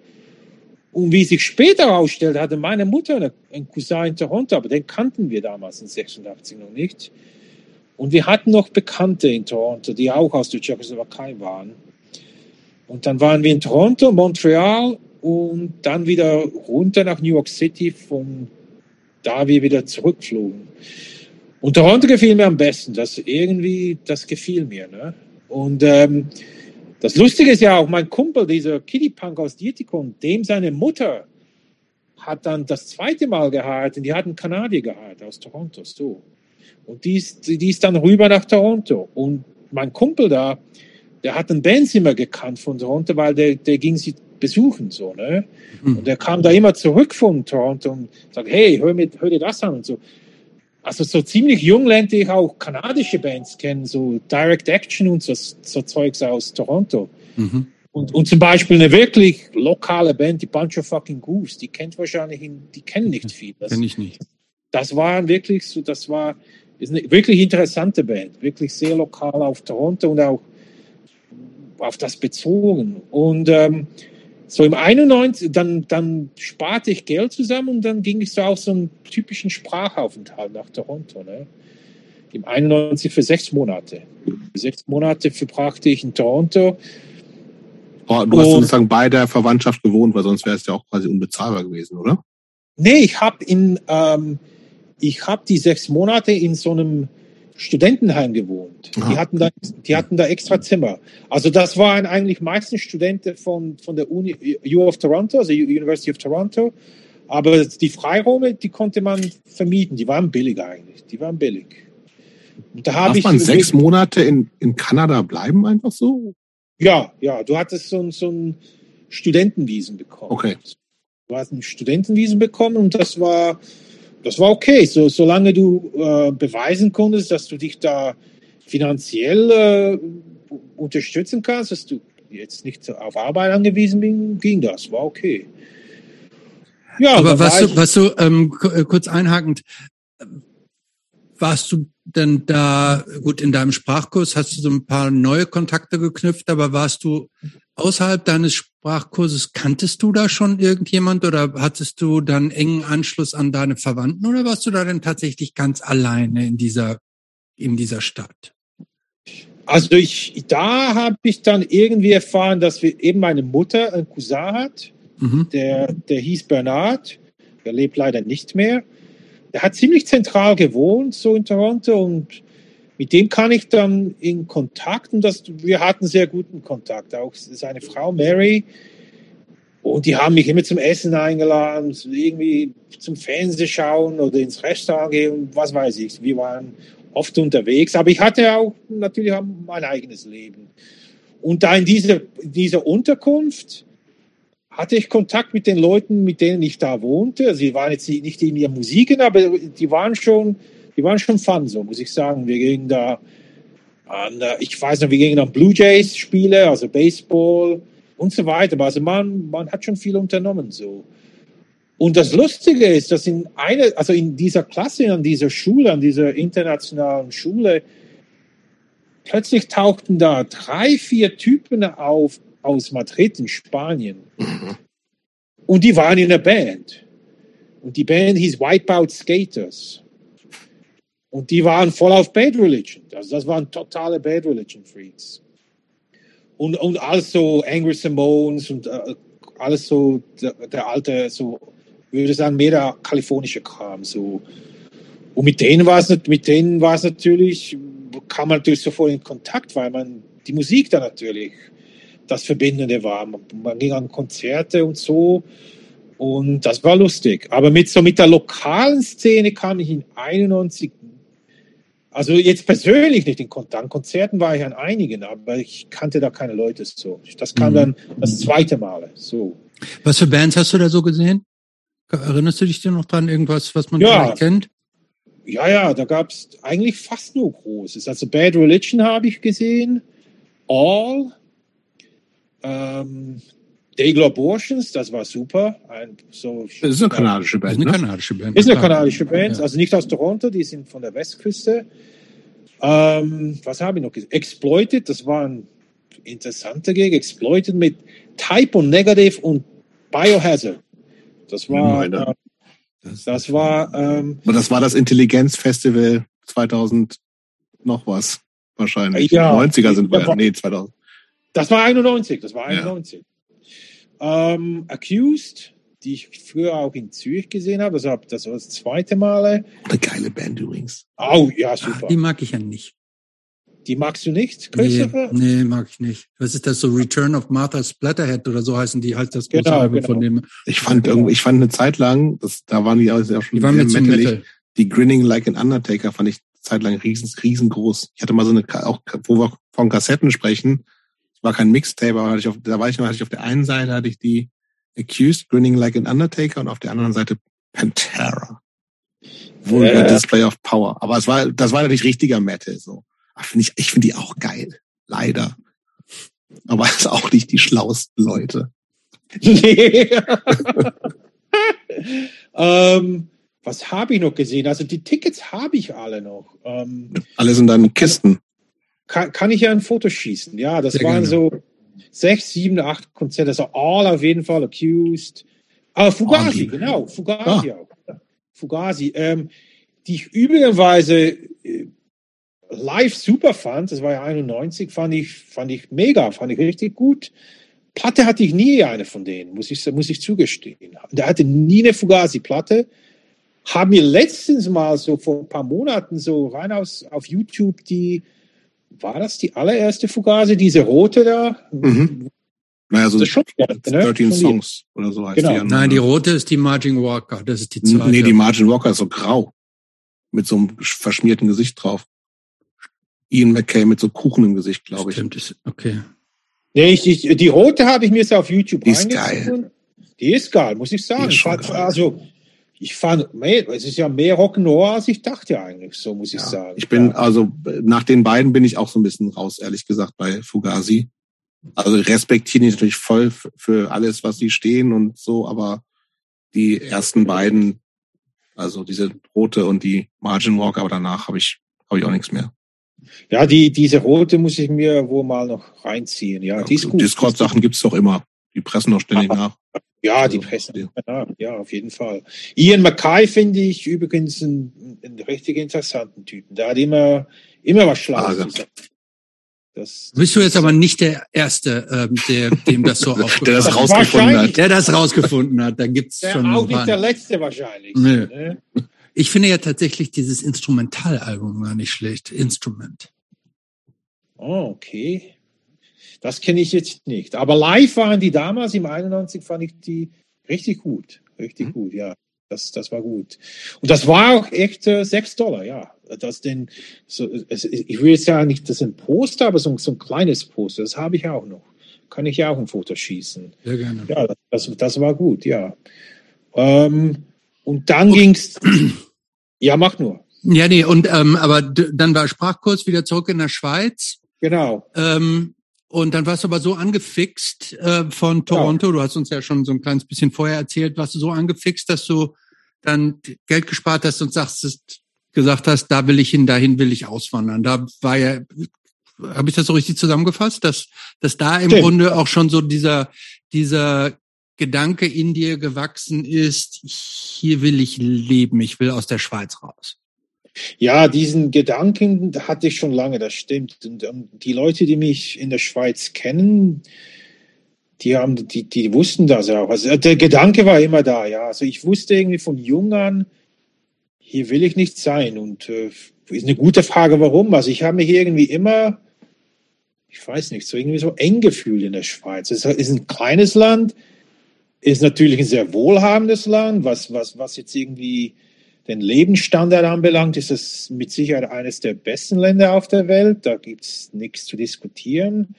Aber ich wollte da nicht sein. Irgendwie, das, das, ja, ne, das war nichts für mich. Das, das, das habe ich schon sehr früh irgendwie so entschieden und begriffen, ja. Und so die Jahre. Aber Moment, das muss, das würde ich gerne verstehen. Es war jetzt also nicht so, dass du Toronto gesehen hast und dich einfach so mega in Toronto verliebt hast und einfach gesagt hast, okay, das ist jetzt hier einfach der viel bessere Ort und dafür lasse ich die Schweiz zurück, sondern du mhm. wolltest grundsätzlich aus der Schweiz raus und die bei, bei allen Möglichkeiten, die außerhalb der Schweiz war, es gibt ja viele außerhalb der Schweiz, hat mhm. sich dann Toronto so angeboten, weil du das besonders gut gefallen hast. Aber du wolltest aus der Schweiz als solches auch immer raus ich wollte aus der Schweiz raus und, und, und Kanada war so, so damals äh, ja mein Ziel, mein Traum. Das wurde dann ja äh, nicht, äh, das hat sich, das hat sich ja dann nicht so, das hat ja nicht geklappt. Also lustigerweise lebe ich jetzt ja anderthalb Stunden von Toronto weg, aber ja, das war damals schon mein Ziel. Das auf jeden Fall, auf jeden Fall daher die Jahre 2, 93 bis ich im 94, da, da, da, irgendwie, da war ich irgendwie, da schuftete ich einfach viel und legte halt so viel Geld, wie es geht, auf die, auf die Seite. Es war auch das erste Mal, als ich keinen Alkohol trank. Also ich habe es natürlich nie als Straight Edge betrachtet, aber ich habe da eine Auszeit genommen, so, ne? Mhm. Weil das ähm, so, als ich anfing zu trinken, so mit 16, 17, ja, da gab es schon ein bisschen Ausschweif Ausschweifungen zum Teil. Das natürlich, da hat es natürlich auch mit den Eltern irgendwie ein bisschen gehadert. Nicht irgendwie groß so wegen der Musik mehr. Ja, natürlich auch irgendwie kommst nach Hause, bist betrunken und mhm. so weiter. Und ähm, da habe ich eine Auszeit gehabt. Hat, hat mir auch irgendwie gut getan. Äh, und ging auch nicht so viel an Konzerte in der Zeit. Das war die Zeit, wo in Zürich ja das Volgo da war. Das, das wirst du wohl kennen, Jobst. Christoph ja, vielleicht Genau. Ich, mir sagt das um, nicht. Das was? Äh, das, das war, war direkt das am Bahnhof, ne? Am Hauptbahnhof. Direkt am Hauptbahnhof. Besetztes äh, Fabrikgelände. Riesengroß. Genau. Riesengroß. Ähm, äh, sehr interessant, weil da natürlich nicht nur Leute da waren, die Konzerte veranstalten, sondern auch was Kunst und so, Gestaltung und so anbelangt. Also total bunt, also bist du dran vorbeigefahren so und das da gab's genau, alles genau. so, ne? Also so einfach genau. so ein linksautonomes genau, Zentrum genau. mit Siebdruck und hier und da. Aber ich da genau, ich war da auch bei Konzerten, selber auch gespielt. Ich habe aus irgendwelchen Gründen SFA da gesehen. 92. Oh, SFA, okay, aus New York, genau, genau. Genau. Habe ich jetzt gesehen, habe ich verpasst. Ähm, ähm, ich, ich kann mich irgendwie fast nur an Konz weniger Konzerte erinnern, weil ich gar nicht so. Habe da RKL gesehen, das war das zweite Mal. RKL habe ich das erste Mal, glaube 88 gesehen, da waren die super. Eh, Anfangs 90er Jahre fand ich, fand ich nicht mehr so gut, war okay. Ähm, Instigators habe ich in der Volvo gesehen. Oh, das ist eine Band, die ich sehr, sehr schätze. Genau. Also äh, finde ich wirklich, ich hätte gerne Bock, so eine Band zu machen, die so Instigators-mäßig klingt. Wenn mir jemand alle Songs schreibt, dann bin ich da sofort dabei. Muss das hier mal loswerden. Instigators uh, liebe ich. UK Subs mal mit diesen Metallgitarristen, aber gut, die Party war der Hammer. Also das, das, die, die konnten gar nicht von der Bühne runter, weil die mussten irgendwie sechs, sechs Mal nachspielen. Also das war, war, war ein Wahnsinns-Gig. Auch, das ist übrigens, zu, zu, auch das ist übrigens eine Band, die Jobs will schon weitermachen, auch so eine, auch eine Band, die Jobs nicht kennt. Ne? Die nicht, ja, das, das nee. habe ich schon mitbekommen. Also ist, ist Jobs, Namen habe ich schon mal gehört. es ist schon fast schwieriger, UK Subs nicht gesehen zu ja, haben. Ja, das stimmt. Aber ich habe ich habe auch Case UK nie gesehen, ich habe Exploited nie gesehen, ich habe UK Subs nie gesehen. Das ist interessant. Also, Der Chaos UK spielen auch nicht alle sechs Monate hier in Berlin, ne? Ich weiß. Im also Gegensatz Chaos zu UK UK Also Chaos UK ist schon, kann ich, kann ich schon mehr nachvollziehen, weil die tourten ja nicht so viel wie Ja. UK Subs. gef gefühlt in den 90ern waren die irgendwie auch sehr präsent. Oder bringe ich da was durcheinander? Ja, da bringst du was durcheinander. Ja? Nee, Ja. ja, ich weiß nicht mehr, nee. Nee, die haben nicht so viel getourt. Auch nicht in den Nee. 90ern. Aber ist egal. Ich kann mich an so ein T-Shirt erinnern, was ganz viele Leute ist so ein Squad the World T-Shirt. War das nicht von Chaos UK? Sagt mir jetzt Hm. nichts. Sagt mir jetzt auch nichts. Bringe ich auch durcheinander. Lass uns mal zu Kanada zurück. Ja. Mhm. Ja, dann Ähm, ging ich, Ja. dann ging ich also so, also war ah, das, das, ihr wisst ja noch, dieser Timothy, wie heißt der, Timothy McWayne, der ja den Anschlag in Der Oklahoma. Unabomber war das doch, oder? Nee, das war nicht der Unabomber. Das, Timothy McVeigh war der, der die- dieses, äh, äh, der hatte dieses ganze Gebäude in die Luft gejagt. Da waren irgendwie 180 Leute gestorben. Der war ja übrigens ganz interessant, der war ganz in der Nähe hier von Buffalo aufgewachsen. Der war von hier. Und das, ich ging dann kurze Zeit später nach Kanada, also Frühjahr 95. Und irgendwie über Maximum Rock'n'Roll lernte ich da den Simon kennen, der ja dann lange Zeit das Ugly Pop äh, Label gemacht hat, so bis, bis vor kurzem, glaube ich. Mhm. Und mit dem habe ich mich dann ziemlich gut angefreundet. Und da kam ich so auch mehr in diese DIY-Szene in Toronto rein. Ne? Das, äh, das war so eine kleine Hardcore-Szene, aber die Leute waren schon an allerlei Musik interessiert, auch an 77 Punk und so weiter. Das war schon breit gefächert so. Ne? Und ähm, ja, von da ja, lernte man mehr Leute kennen und so, mit denen ich zum Teil bis heute noch Kontakt habe, die ich gerne auch wieder mal besuchen werde, weil ich ja hier an der Grenze jetzt lebe. Ähm, ja, war eine gute Zeit. Das, also Toronto damals, das ging ja zwei Jahre war ich da, ein bisschen über zwei Jahre. Und eigentlich so, ihr werdet ja das sicher kennen, diese Career Suicide und Mhm. Fucked Up und das kam alles später. Also ich ging, kam dann 97 zurück in die Schweiz, aber so zwischen 5 und 97 war da in Sachen so jetzt so Hardcore sehr wenig los in Toronto. Es war ein bisschen tot. Und ähm, aber Simon Aber sag mal ganz kurz noch, du, der Plan war eigentlich, du bleibst da. ich wollte eigentlich ne? bleiben. Ja, ja, Vogt, das war schon Und warum hat das nicht geklappt? Ja, es, es, es, das war so. Also am Anfang ging ich wieder in so eine Schule, um Englisch wieder ein bisschen. Und dann schrieb ich mich ja ein in, in einem Vorort von Toronto, weil ich da lebte, in, in, eine, in eine, damit ich einen kanadischen Schulabschluss bekomme. So, ne?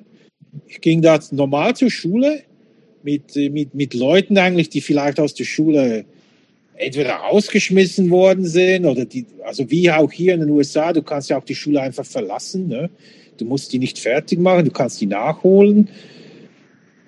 Und ich habe Die da. waren alle so ein also- bisschen älter, so. Du mit deinen 25 warst, 26 warst du jetzt kein, nicht ungewöhnlich Nee, oder so. da war, da, wir waren alle um das Alter. Die, die Outlaws, Outlaws und So, die. Outlaws und, und vielleicht, äh, The vielleicht Dropouts, auch ja. Frauen, die, die, die, die, die frühzeitig ein Kind kriegten und Okay. zurück zur Schule gingen und so weiter. Ne? Mhm. Und da holte ich also einen kanadischen äh, Schulabschluss nach. Hätte auch locker in Kanada zu, in die Uni gehen können, weil da war ich dann schon schulisch äh, ziemlich gut, muss ich sagen. So, da hatte ich auch irgendwie einen Drang und so. Also ich hätte locker an der Uni in Kanada aufgenommen werden können, aber leider war das dann, dann das Geld raus. Ne? Also ich hatte kein Geld mehr. Als, als ich das alles erreicht habe, war ich eigentlich so bei Null, muss ich sagen. Ne? Also ich hätte in die Schweiz zurückgehen müssen, wieder Geld sparen und wieder zurückkommen. Aber das machte ich dann Auf, nicht. weil das auch, weil Schule und weil die Uni auch bezahlt ist oder einfach weil Nee, also ich war- was halt bezahlt ist, weil er die bezahlen muss. Das, das, Ja, also, genau. Ja, ja. Du bist ja ein internationaler Student und du zahlst ja natürlich noch viel mehr als jemand aus Kanada. Ne? Okay. Das, das ist doppelt oder dreifach so oft. Ne? Mhm.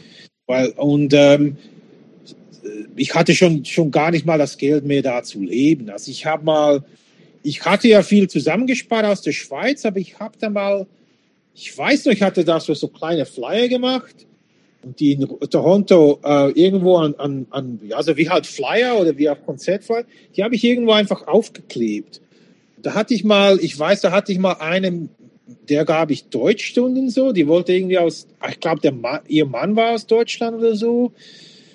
Das gab ein bisschen Geld, also ich verlangte da nicht viel. Und da gab es einen, einen äh, Professor von der U of T, der wollte, dass ich ihm ein Buch übersetze.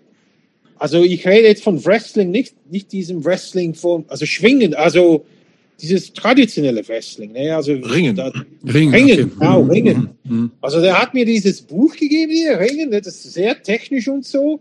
Und hat gesagt, ja, kannst du das übersetzen? Da ich, Auf Deutsch, von Englisch auf Deutsch. Genau, genau. Nein, von Deutsch so auf Englisch. Nicht von Englisch auf Deutsch. Solltest du es von Englisch auf Deutsch oder von Deutsch auf Englisch übersetzen? Nee, vom, vom Deutschen ins Englische, genau. ja, genau. ja. Und ähm, dann ging ich da jeden Tag oder oft einfach in die Bibliothek in Toronto, weil ich musste auch vieles selber nachschlagen und so. Ja, und das habe ich dann im, Ende, im Endeffekt auch hingekriegt. Ich weiß Aber gar der nicht, wollte das einfach privat haben, oder was? Ich glaube, der hat das schon äh, beruflich gebraucht, weil der war an der U of T irgendwo im, im Sportbereich tätig. Okay. So. Weiß noch, ich war bei dem Büro und so, der war in diesem Bereich dann da auch tätig. Ne? Und ähm, ich weiß auch gar nicht mehr, was mir der dafür gab. Ich meine, das waren unzählige Stunden, aber keine Ahnung. Äh, das war wahrscheinlich schon Minimumlohn für, für all die Stunden, aber egal, es war was. Ne? Hm. Und ein Jahr bin ich dann auch über die Sommerferien zurück in die Schweiz, habe da ein bisschen gejobbt und bin wieder zurück nach Kanada. Und so hat sich das dann zwei, zweieinhalb Jahre hingezogen, aber dann, dann war echt, dann war echt halt das, das Geld weg, ne? Aber Ja. ähm, äh, das, das muss ich jetzt nochmal verstehen. Mhm.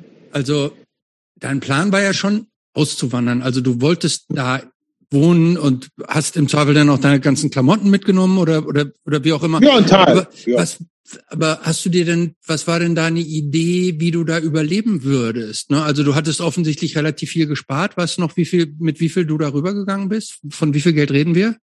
Wir reden von, in, in kanadischen Dollar hatte ich so, glaube um die 40 auf der Bank, ja. 40.000. Ja. Okay, okay, das ist natürlich schon kann man ein bisschen was machen. Ja. Damit kann man ein bisschen was machen. Aber hattest du dann, okay, damit kann man tatsächlich eine Weile ähm, so über die Runde Das, kommen.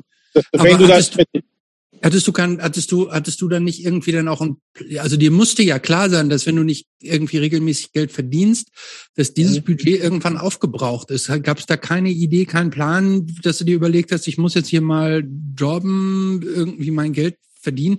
Also ähm, in den USA und ich unterstelle mal, dass es in Kanada jetzt nicht so groß anders ist. Da ist es doch eigentlich auch relativ leicht, irgendwelche Jobs zu machen und sich dann da zu bewähren. Und wenn es gut läuft, dann geht's auch irgendwie weiter. War das nie eine Option für dich? Ja gut, ich hatte ja ein Studentenvisum, also legal arbeiten konnte ich ja Konntest, ach so, ach, das war das Also Problem. du, das alles, was du, was ich da gemacht habe, das konnte ich auch nicht angeben. Ne? Das, da, da hättest du Probleme bekommen. Ah, verstehe. Aber wie war denn dann überhaupt der Plan, dass du da äh, bleibst? Ja, ga- ja, gute Frage, Christopher. Gab es einen Nicht zu Ende Plan? gedacht, würde ich sagen. Nicht zu Ende gedacht, genau. Das war so ein Plan. Hoffentlich klappt es dann irgendwie. Ne? Mhm. Ähm, Aber hast du da irgendwie, ich meine, eine Option ist wahrscheinlich genauso, wie es halt jetzt hier auch wäre, das Heiraten gewesen, ne? War, Ja. hast du zumindest, also kann man ja auch machen, ohne verliebt zu sein, theoretisch, ne? Zumindest für den Status. War das irgendwie Genau. ein Gedanke auch oder sowas?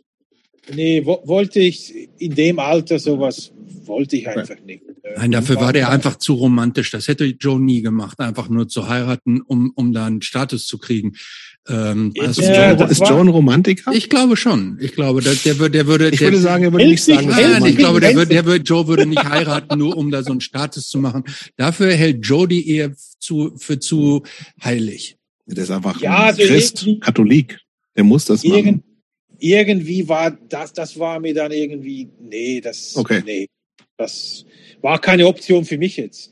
Mhm. Ähm, der Cousin meiner Mutter, der wollte mich sogar adoptieren, aber das geht ja gar nicht. Da müssten deine Eltern nicht mehr unter uns sein und ich glaube auch das Alter hätte nicht mehr gestimmt.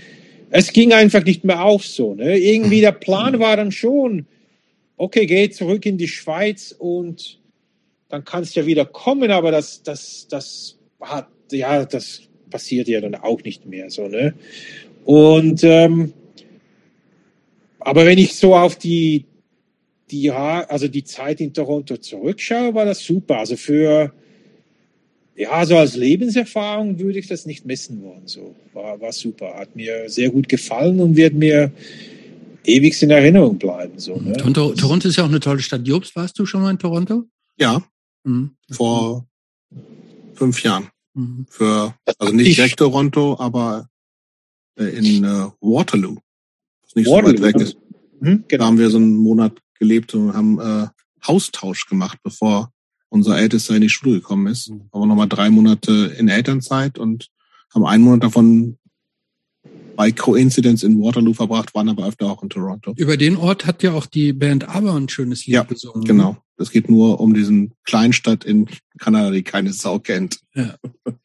Das, ist, das hätte ich. Ach so, ist das, ist das dieses Waterloo? Natürlich, Natürlich nicht. natürlich. Ja. Aber, aber haben immer ähm, sich so kanadische Themen rausgesucht. Dancing Queen. Ja, der ist Geht Queen ja ist mein Lieblingsstück von ABBA. Das ist mein geht ja über die kanadische Queen. Ist ja auch die gleiche insofern. Also, ähm, okay. Das heißt 97 zurück. Du bist dann Genau. wieder in der Schweiz. Mit das was? war ein bisschen. Das war ein Rückschlag bisschen, natürlich, ne? Also eigentlich Ja, war du nicht. deprimierend. Ja, war deprimierend, muss ich sagen. So, das war nicht so. Gab's aber, eigentlich gut. auch so ein bisschen Häme so von den Zurückgebliebenen, so nach dem Motto, hast du es nicht gepackt?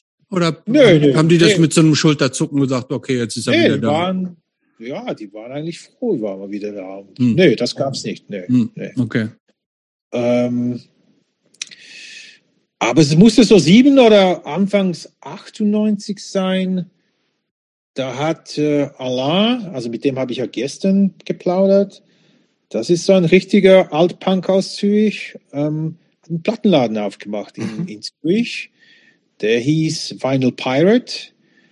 Und den hat er sich mit Peter Bader von Pravda geteilt. So. Ne?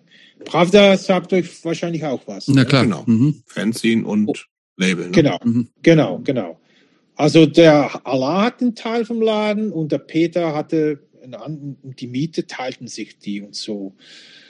Und Allah kannte ich so vom Sehen. Der hatte so Anfangs 90er Jahre eine Band in Zürich, die hieß Vendetta. Jobs, ich glaube, es gab auch eine Vendetta aus Hannover sogar, wenn ich mich nicht täusche. Aber das war Sagt nicht mir-. Nee, sagt mir gerade nichts. Das, war nicht diese Vendetta. Also diese Zürich Vendetta, das war so richtig Oldschool Punk, Punk and Roll so. Das waren auch alles Leute aus der so spät 70er Jahre Punk-Szene so. Und ähm, Allah war da am Bass und ja, also wenn man in, in Zürich äh, in, die, in dieser Szene verkehrt, dann, dann kann man kann man Allah nicht vorbei. Ne? Äh, und der macht den Laden auf und ja, das, das, war, das war cool. Ne? Dann ähm, irgendwie so, äh, da, da ich in Toronto mit, mit, mit Simon, der war natürlich mit diesem Label tätig und so, hat mich das ein bisschen gepackt mit so selber was machen. Ne? Und dann habe ich Endlich. angefangen, endlich, genau. genau. Ja. Und ähm, dann habe ich einfach Labels angeschrieben und sagte, ich würde gerne fünf Stück kaufen. Also mehr als fünf waren es eigentlich nicht. Und äh, ich vertreibe das. Ne? Und äh, eigentlich meistens behielt ich ein Stück für mich.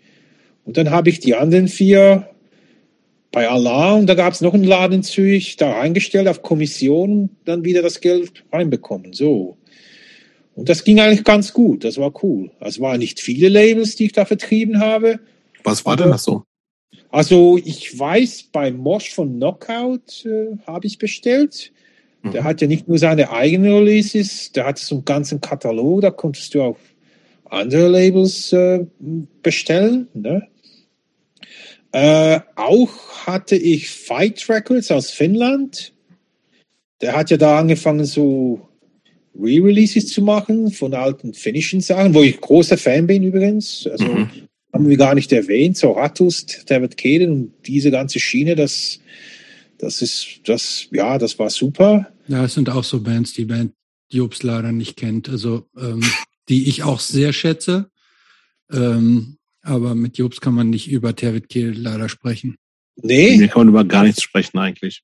Das Nee. nur for the record. Deswegen sind wir schon bei Ausgabe 65.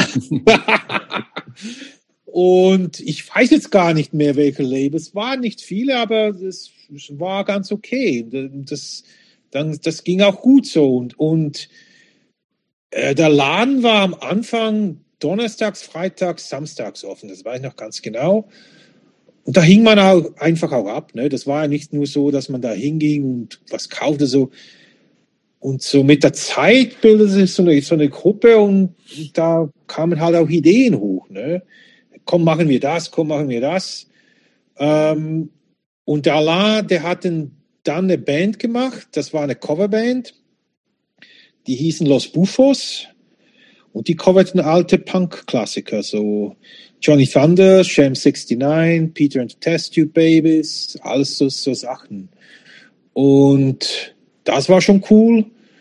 Und irgendwann fingen Alain und ich äh, auch Konzerte selber zu organisieren irgendwie hatte man natürlich über Plattenbestellungen und so auch Kontakte vor allem nach Deutschland. Und da kamen dann auch natürlich mehr und mehr Anfragen. Und hört mal, wollt ihr in Zürich was organisieren? Wir brauchen dann und dann was in der Schweiz und so. Und so hat es angefangen, ja. So, so fingen wir Wo auch. Habt ihr denn Konzerte organisiert? In so Bars oder was? Äh, ja, eine Zeit lang in der Sansibar in Zürich. Das war am einfachsten, weil da hast du eine Bar und da war alles schon eigentlich zur Verfügung gestellt. Und da hatten wir, also in der Sansibar hatten wir einige Gigs organisiert. Also mir fällt spontan ein, Henry Fiat's Open Store, die hatten, Mhm. ich glaube, den, den Typen, der, der die organisiert, den hatten wir, glaube ich, auch schon als Gast hier. Ja, Flo, Trapdoor. Und Forgotten Rebels, vier aus Hamilton, die, die alte 77er Band aus, aus Hamilton. Ja, da, da war einiges in der Sansibar. Bis da irgendwie die Nachbarn oben drin sagten, das, das ist zu lärmig und die wollten keine Konzerte mehr organisieren. So.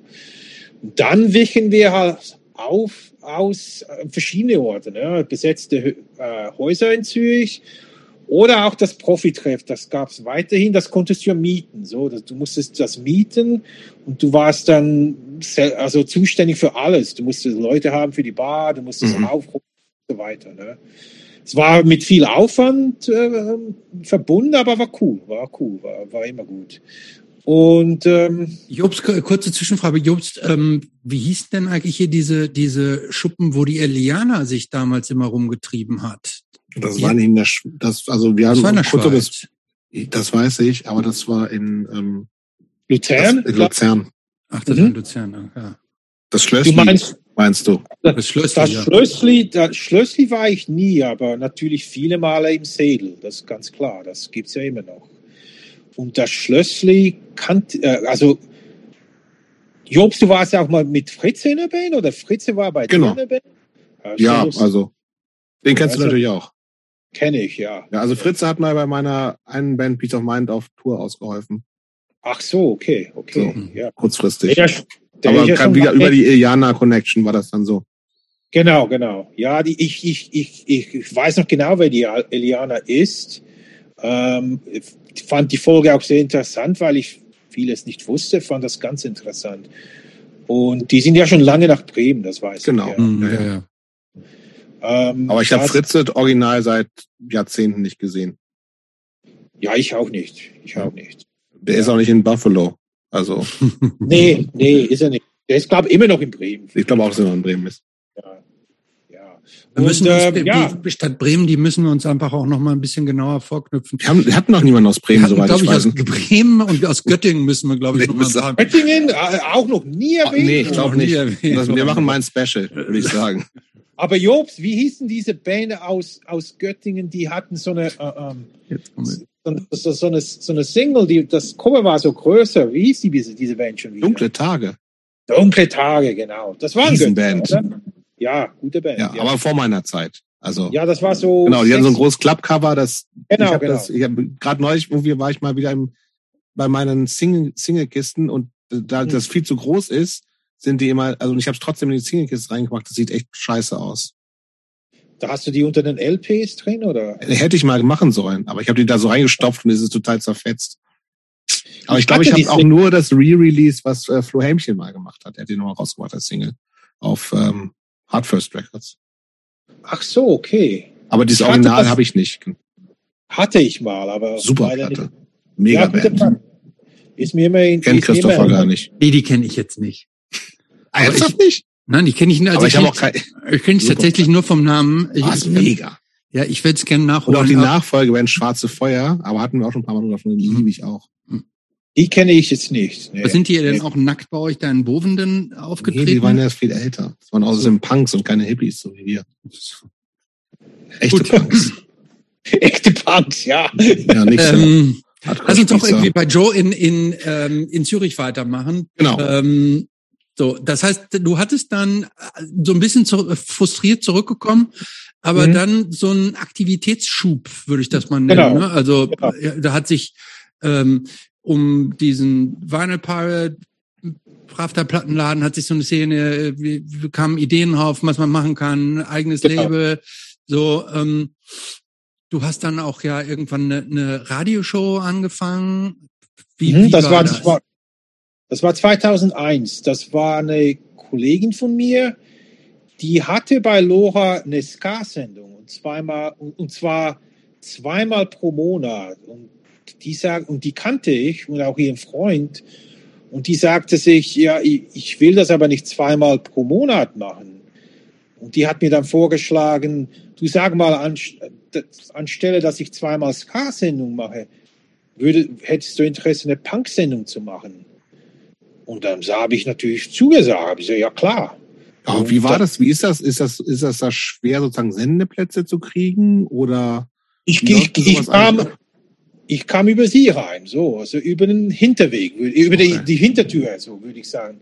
Und das war okay, weil ich, ich musste mich auch gar nicht bewerben, weil die, die, hat, die hatte ihren Platz, diese zwei Donnerstage pro Monat, und die hat mir einen abgegeben. So, so war das. Ne? Hm.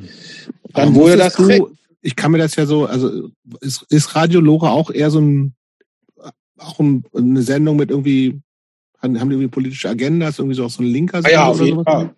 Auf jeden Das heißt ja, gab es auch so, so Checks mit irgendwie, was spielst du da? Oder hättest du da theoretisch auch Screwdriver raus, rauf und runter spielen können? Ja, gut, gute Frage. Also es gab, ähm, es gab eine Sendung, da dachte ich, das ist vielleicht das letzte Mal, dass ich jetzt das gemacht habe. doch Screwdriver komplett gespielt hast. Nee. nee, aber alles so Gigi Allen und, und alles so, so diese, diese Schiene und der Kumpel, mit dem ich das machte, die haben da auch so Witze, das waren alles Witze natürlich, irgendwie gegen Besetzer und so. Und irgendwie, ich kannte da einen, der bei Radio Loa aktiv war und so. Der war so, ja, so auch so fünf Jahre älter als ich. Und den kannte ich von früher so. Und der hatte schon was zu sagen bei Loa. Und der hat das irgendwie immer so, hey, ist, ist schon gut so, la, lass den einfach sein, der meint das nicht so. Und also wenn, ohne den wäre ich wahrscheinlich rausgeflogen, das ist schon so. Und ähm, aber sonst, nö, es gab, es gab nie Probleme. So. Es musste jetzt nie irgendwie, ich musste da jetzt nie irgendwie vorspielen oder irgendwie, nee, das gab's nicht. Das gab's nicht. Das Hast du dafür nicht. Geld gekriegt oder war das Hobby? Nö, nö, überhaupt nicht. Das hast du wirklich, du musstest deine, klar, deine, das waren meine Platten, die ich da mitbrachte, das war meine Zeit, nö. Aber ich, ich hätte auch gar nicht Geld haben wollen. Das war schon, war schon viel Spaß. Und das äh, zu machen war cool. Das machte ich fünf Jahre lang. Aber die Sendung gibt's glaube ich, immer noch. Ich habe dir das dann nicht ab. Ich, hab, ich wollte dann ja nicht, dass das ja, untergeht. Und dann haben sich Leute gefunden, die haben die Sendung wie, wie so unter sich aufgeteilt. Es, es, es fand sich niemand, der das alleine machen, weitermachen wollte, aber verschiedene Leute machen das weiter bis heute. Wir suchen ja auch schon seit Jahren nach Nachfolgern für uns, weil wir uns zurückziehen wollen. In, aber wir finden, ja, wir will in die Rente gehen wollen, aber wir finden keine Nachfolger, die den Also von, übernehmen. von, Deshalb müssen wir einfach Spotify gibt es weitermachen. natürlich äh, je- je- jeden Monat viel Geld, denke ich. Ne? Also, Bei uns. ja, Ja, Also mir, das ist mir ein bisschen unangenehm drüber mir zu auch reden, jetzt mir auch aber unangenehm. Lass uns drüber. ja so, also so war das. Und das mit dem Label, Allein die Steuervorauszahlung, die wir jeden Monat jetzt zahlen müssen, das ist auf mit dem Quatsch. aber wie viele Zuhörer habt ihr eigentlich? Das ist natürlich ein Könnte das- Geheimnis. Das ist ein Geheimnis, okay. Mhm. Das ist ein Ge Off, Ähm. off Record und, äh, erzählen wir dir das. okay. Und das mit dem Label fing ja so auch so 2000, 2001 an. Da dachte ich, okay, ich, ich, ich vertreibe ja diese ganze Zeit diese, diese Platten und so. Ich kann ja auch selber was machen, da kann ich mit all, all den anderen Labels tauschen. Eigentlich ist es ein bisschen einfacher aufeinander. Und dann gab es ähm, bei Vinyl Pirate ja auch diesen Ruffy, der, der hatte immer rumgehangen, der ist um einiges jünger. Und der fing dann eine Band an, Teenage Kings, die gibt es auch noch bis heute, doch auch schon 20 Jahre oder so. Das war so Garage Punk. Und mit denen machte ich die erste Single damals, genau. Und die erste LP war mit den Riffs aus Portland, Oregon. Weil ich hatte habe ich noch nie gehört. Was ist das? das ist so, das k- könnte euch ganz, das war so richtig äh, klassischer, so, so, ich würde sagen, so Johnny Thunders mäßiger, Mhm. 77 Punk and Roll, so, ja. Ähm, also Teenage, Teenage Kicks heißt die erste LP. Und ich hatte über, über Ralph, äh, also über das Third Generation Nation, wo ich ja geschrieben habe, auch guten Kontakt zu Perlada Records, zu Pat in Kalifornien. Und der hat die als CD rausgebracht, hier in den USA. Und ich fragte den nach, ob ich die als Vinyl rausbringen kann. Und äh, das hat dann geklappt. Und das war dann die erste LP. Was war das alles? So 500er Auflage? 1000er? Also die Teenage Kings war sogar weniger. Sie, Okay. Die war so 300. Und die Riffs war 1000. Ja, also mehr als 1000 habe ich eh Mhm. nie. Ach, nee. Nee. Ja, und, und dann ging es weiter mit äh, irgendwann mit Vorwärts aus, aus der Region Basel in der Schweiz. Den Sänger, den Urs, also einer der vielen Urs, den ich kenne, der hing ja dann auch in, viel in der Sansibar rum und so. Und der hat dann eben, mit dem kann ich dann gut in Kontakt und so. Und er hat dann ja gesagt, ja, die haben 83 äh, eine 12-Inch rausgebracht, die total vergriffen war. Und für die Zeit irgendwie auch so soundtechnisch ein bisschen zu spät war. Wäre das so 79, 80 rausgekommen, wäre das viel besser. Aber ich glaube, die Band war immer ein bisschen, ich würde ich sagen, Hinterher. zu faul, oder hinterher, zu langsam, was auch immer. Und die, die haben es dann endlich 83 geschafft. Diese, ähm, gibt da ein cooles Video von dem, das kann ich euch ja schicken. Es lief damals auch im Schweizer Fernsehen. Und ähm, da habe ich diese LP gemacht. Da, da haben wir die 12-Inch äh, draufgehauen und dann noch Stücke, die die eigentlich im, im Reservoir hatten, aber nie Mhm. aufgenommen haben. So. Die haben die das frisch nochmal aufgenommen. So. Und das, das Cover wurde dann von Orlando gestartet. Das ist eigentlich ein ziemlich bekannter Tattoo-Künstler aus Basel in der Schweiz. Und Hm. ist auch ein klasse Cover von dem her. Und ähm, ja, also so meine, ich sage jetzt mal, meine Lieblingsrelease ist ja die Ratus Direct Cage. Da habe ich irgendwann Vote angeschrieben, der ist ja, der war ja Manager von Ratus in, in den 80ern und ewiger Freund von denen. Und der war immer aktiv in der Szene und der war eigentlich auch einfach zu finden und so, Internet und so. Und den habe ich mal angeschrieben, das vorgeschlagen, weil die, die Platte damals, die Red Cage, die war schwer zu finden. Und äh, die haben dann zugesagt. Und das wirklich Allergeilste war, dass die Band dann auf eine Minitour kam nach Deutschland. Das war Hamburg, Hannover und Berlin. Und das war eine super Zeit. Das war, das war der Hammer, ja. Und da warst du Also, dann mit ja. dabei, du warst, hast Da du war ich hast dabei, Tourbegleitung mitgemacht oder wie? Ja, da ist ein Kumpel, ich ich kann ja nicht Auto fahren und mein Kumpel Soli und ein, ein anderer alter Kumpel aus Zürich, der Amos, der ganz früher bei Infected war, das war so eine spät 80er Trash, Trash Metal Band aus, aus Zürich, der war aber auch ganz großer Atos-Fan. Die kamen dann mit und Soli fuhr und wir fuhren dann nach Hamburg rauf, also von Basel nach Hamburg Dol- dort holte ich einen Teil der Platten von GZ. Dort schickten die eine, eine Kiste hin, damit ich ein 100er hat, ein 100 Stück hatte. Das holte ich dann am Hafen dort in dieser, was war das, Zoll, Zoll, in diesem Zoll ab, das weiß ich noch. Mhm. Und ähm, der Gig war in der Lobusch. Werdet ihr wahrscheinlich kennen. Mhm. Ne? Lobusch. Das war in der Lobusch. In Hannover war es, das weiß ich gar nicht mehr, aber das war der beste Gig der Tour, war Hannover. Das war der, der Hammer. Vielleicht Sprengelgelände oder so kann sein. Oder Korn oder Glocksee. Viel mehr kann es eigentlich nicht sein. Ja, ich glaube Glocksee, kann sein, ja, kann sein. Und Aber dann war das, war das auch nur 500 oder 1000 Auflage? Oder? Das war eine Tausender-Auflage. Okay. Das war eine Tausender. Das war eine Tausender. Und in Berlin waren wir äh, in diesem großen Squad. Wie heißt der schon wieder? Ähm, Köpi. Köpi. Und Ja. ich glaube, MVD haben Vorband gemacht, wenn ich mich nicht täusche. Das kann ich mir sehr gut vorstellen. Mhm. Ich glaube. Und ja, das war Hammer. Das war eine coole Zeit. Und ähm, Also, Dann da, hab da waren die ja auch schon nicht mehr so richtig taufrisch, äh, Rattus, ne? Also, ähm, aber die waren schon, also das, die waren noch gut dabei, ja. die waren sehr gut dabei. Und die waren, dass ich, ich kann dir sagen, das hat sich wie früher angehört. Okay. Okay. Und der Sänger war ja auch dabei. Und, und als ich die das zweite Mal organisierte, dann waren sie nur noch als Trio dabei. Wie, wie eigentlich ganz original, als die anfingen wie eine 77er Punkband. So. Der Sänger war dann nicht mehr dabei. So, aber das erste Mal, die drei Gigs, das war mit dem Sänger und so, genau. Hm. genau. Okay. Äh, Berlin f- war vielleicht nicht so der große, war gut, aber vielleicht war da auch irgendwie die Erwartung zu hoch. Ne? So Hm. irgendwie.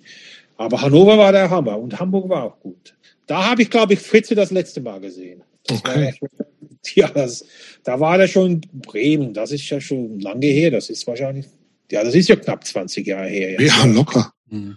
ja. So, das heißt, wir sind aber, eigentlich bist du in, es klingt so, als ob Zürich dann alles cool lief, du hast irre viel gemacht irgendwie, ähm, aber du bist offensichtlich nicht in Zürich geblieben, sonst wärst du da jetzt noch. Also was, warum dann schon wieder, wann hat dich dann sozusagen wieder das Fernweh gepackt und Nee, Ja. das ist ja eigentlich geblieben. Also ich, ich, dann kam ja schon, dass ich in, wann war das jetzt? Hm.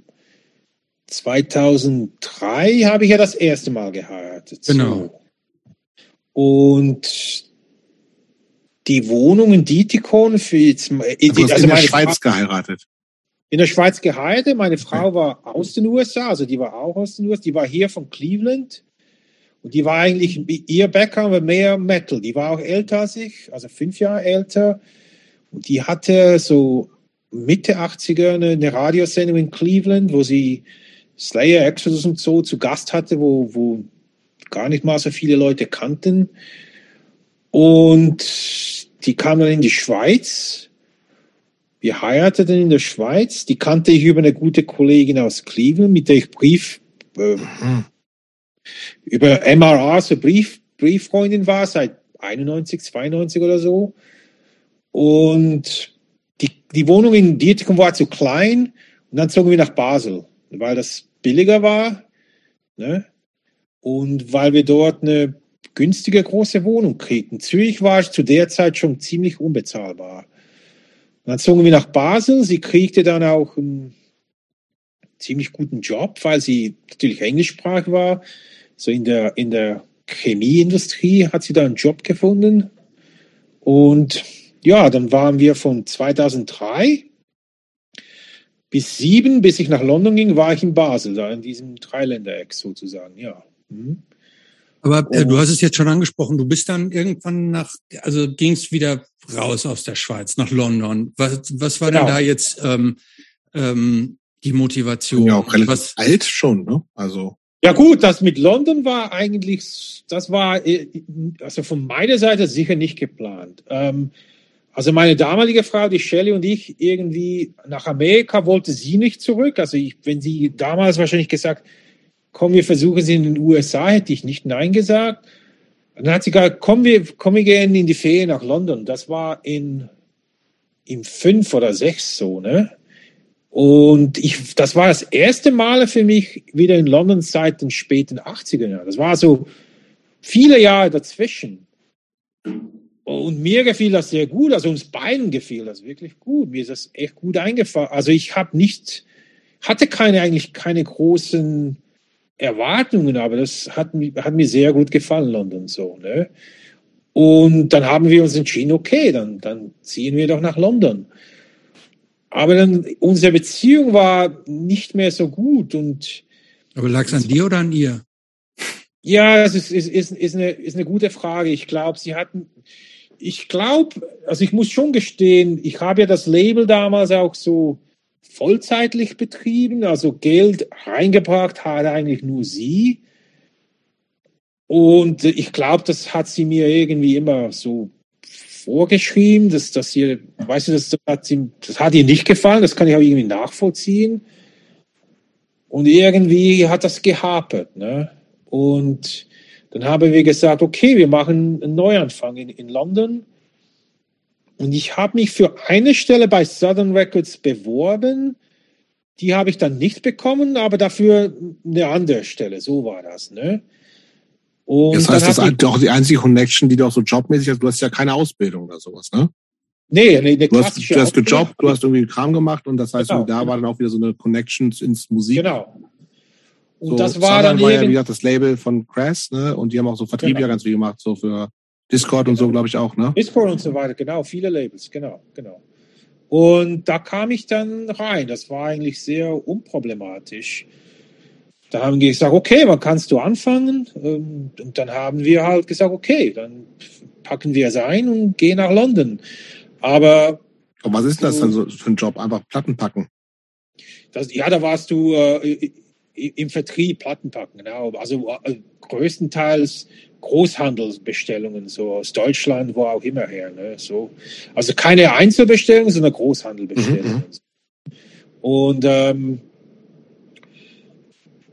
aber meine damalige Frau Shelley kam dann nicht mit. Die, ja, ich habe jetzt noch keinen Job und so.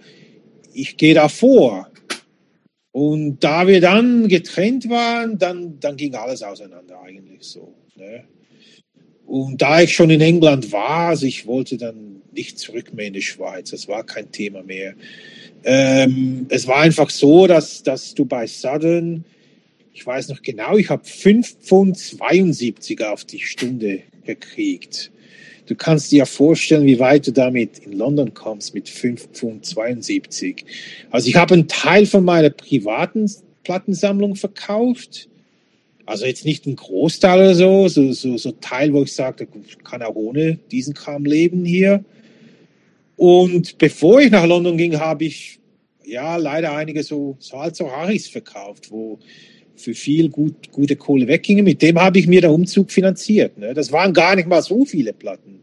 Aber das waren so die 100, 200 Dollar Platten. Ne? Und, äh, Was geht denn, in, wenn man in London wirklich nur so, also ist, fand es auch damals immer eine wahnsinnig teure Stadt. Hängt ja also von uns auch mal so mit dem mit dem Umwechsel, mit dem Wechselkurs natürlich zusammen. Aber ist das da nicht so ein bisschen so, eigentlich ist hier theoretisch kann man alles machen, praktisch gar nichts. War das so ein Gefühl da? Oder die Sachen, die dich interessiert haben, sprich, oder kleine Punk-Hardcore-Geschichten, das ist ja im Zweifelsfall nicht so teuer, ging das trotzdem alles? Das ging schon irgendwie. Mit, mit dem wenig Geld, äh, das man hatte, hatten wir eigentlich eine gute Zeit, viel Spaß. Man konnte dann halt natürlich jetzt nicht irgendwie, ich weiß es nicht, fünf Bier haben, da hatte halt man nur zwei Bier oder so. Aber die Gigs, die waren nicht so teuer. Das ging schon, das ging schon. Man hat mit, man kam mit, also ich habe ein Zimmer gemietet, da in, ich habe ganz am Anfang in Southgate gewohnt. das, das ist eigentlich nicht im South, das ist im Norden der Stadt. Das war gar nicht weit vom, vom Lager von uh, Southern Records. So zwei, so drei, vier Tube Stations. Also wenn du Southgate eingibst, dann waren das drei, vier Tube Stations runter und dann so, so, konnte man laufen oder einen Bus nehmen und da war man äh, in dem Teil, wo, wo Sudden, äh, das war so ein Lager, das war so ein richtig kühles Lager, ziemlich groß. Das war so ein ziemlich großes Lager und ähm, ja, war cool. Also ich meine, ich, ich fand die Zeit schon cool, aber das, das ähm, du wusstest natürlich, da kommst du nirgends hin. Ne? Mhm. Und, aber war das, so war, der, war der das eigentlich, also dass London unglaublich teuer ist, das weiß man ja. Ne? Also auch wir hatten ja, du hast ja schon mal da mit Toronto, ist das ja schon mal in die Hose gegangen, dass du nicht finanziell nicht über die Runden gekommen bist. Hat sich das, das war jetzt aber anders, weil ich. Äh, ja, aber es klingt jetzt schon fast so ähnlich. Okay, okay, jetzt hattest du mal einen Job, aber hast einen Job gehabt, der jetzt auch nicht genug gezahlt hat, um du musstest deine Plattensammlung halb versetzen, um da so einigermaßen über die Runden zu kommen. War, war, das, das, ist das, das, ist das so richtig gelaufen oder hättest, hättest ja, du es auch anders sagen, machen können? Ich muss sagen, ich hatte da vielleicht ein, also in dem Haus, wo ich da gewohnt habe, das war so eine WG, da war eine da und da war ein anderer Typ. Und der eine Typ, der ging, eines Tages verschwand der, ne? Der hat seine, also wir gingen zur Arbeit und abends kamen wir nach Hause und sein Zimmer war leer und er war weg, ne? Ja. Und da standen wir, also die, dieses Girl und ich standen da und wussten, so, jetzt ist die Miete also nicht mehr in drei aufgeteilt, sondern in zwei. Ne? Hm. und dann haben wir gesagt, okay, wir brauchen jetzt schnell irgendjemanden, der reinkommt. Ne? Und wir fanden dann auch schnell jemanden. Und der war ein lustiger Typ. Ähm, und weißt du, der war irgendwie, der hat mich, der hat, das war so ein richtiger Engländer, guten Humor und so. Der hat mich dann gefragt, so, Joe, what are you doing? Da habe ich dann so mir erklärt, ja, ich arbeite da beim kleinen Independent Label und so. Da sagte der mir, aber weißt du, it's all alright, but you're not going anywhere with that. Da sagte ich, ja, irgendwie recht hast du schon auch. Und dann habe, hat er gesagt, der hat mir dann vorgeschlagen, du schau, ich, ich, ich, gib mir mal deinen Lebenslauf, ne? Also dein Resümee, ne? Hm. Da steht doch nichts drin. Ja gut, ich hatte schon Jobs. Und der hatten das richtig gut umgestaltet. Das, also die Jobs, die ich Und der hatte, hat, der, der hat dein CV gefrisiert. Frisiert. Der hat mein CV frisiert, genau. Und dann, dann hat, also zu der Zeit muss ich sagen, dann war London am Boomen. Ne? Also du konntest Jobs kriegen, das war echt am Boomen. Das war 2007, aber ah, natürlich vor diesem großen Banksturz. Ne? Das war noch ja, vor natürlich, alles. stimmt. Und ähm, ich merkte schon, dass bei Sudden, dass das die, dass das runtergeht, ne? weil irgendwie ich habe das vielleicht die Lehre aus meinem eigenen Label gesehen und ich mag mich erinnern, da wurde alles reingepumpt in, in eine Band, wo ich mir sagte, naja, also irgendwie kratzt diese Band auch. Also ihr wisst ja krass, also ihr wisst ja, äh, Sudden mit Crash und Subhumans, da hatte man nicht mehr viel. Also man vertrieb die alten Sachen, aber ich glaube, man hat das auch zum Teil ein bisschen vernachlässigt, die ganzen Sachen. Es wäre zum Teil auch viel mehr Interesse da gewesen, wenn man das mehr in Pressung erhalten, aber da gab es diese Band, diese Chrome Hoof, also ich weiß gar nicht, wie, wie ich die beschreiben soll, so eine, so eine Clown, Clown Rock Band. Und irgendwie fand ich, also Mann, da steckt man so viel Geld rein, da kommt, also ich wusste irgendwie, dass das kommt nicht gut. Da sagte ich mir, weißt du was, irgendwie durch, durch das, dass mir ein Typ dann irgendwie diesen Teil von den Platten, wo ich sagte, jetzt, jetzt verkaufe ich nicht mehr alles eine um eine. Jetzt brauche ich jemanden, der das alles abnimmt und fertig. Also nicht meine ganze Plattensammlung. Das waren so vielleicht 150 Scheiben noch. Und der gab mir, glaube ich, irgendwie so 2000 Pfund oder so. Ne? Mhm. Ne? Und ähm, da sagte ich mir, okay, der Arbeitsmarkt war gut, glaubt mir. Und er sagt mir, ich höre jetzt auf bei Sudden, und suche jetzt jeden Tag einen Job. Mein Job wurde, einen, Job zu finden, weil das, das, das dauerte gar nicht lange. Ich, ich habe mich dann bei einer Agentur angemeldet in London, die, die spezialisierten sich für Leute, die mehrsprachig waren. Also du musstest Minimum zwei Sprachen sprechen können, da konntest du dich da anmelden. Und ich konnte ja Deutsch, Slowakisch und Englisch. Und die rufte mich nach circa drei Wochen an, ob ich, ein, ein, ob ich Interesse hätte, bei EMA anzufangen. Da sagte ich also, EMI? Nee, nee, nee. EMEA. Sagte ich, was ist denn das? Ja, European Medicines Agency. Ach so, okay. Und dann sagten, da sagte ich, okay, was muss ich denn machen? Ja, das ist so im Archiv. Das, äh, da sagte ich, okay, dann mache ich das. Und da kam ich dann in diese European Medicines Agency rein. Zuerst temporär. Und da habe ich mich gut bewährt. Also temporär war das Geld noch so, ja, okay, natürlich schon einiges besser als Southern.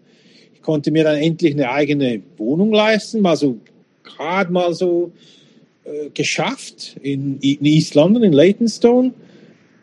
Und nach circa einem Jahr wurde mir dann angeboten, dass ich einen Vertrag bekommen kann.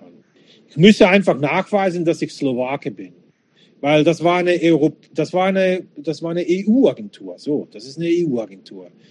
Und ich war ja als Schweizer in England, aber als Schweizer bist du ja nicht in der EU. Ich muss einfach nachweisen, nicht, dass, ich, dass ich auch wirklich EU-Bürger bin.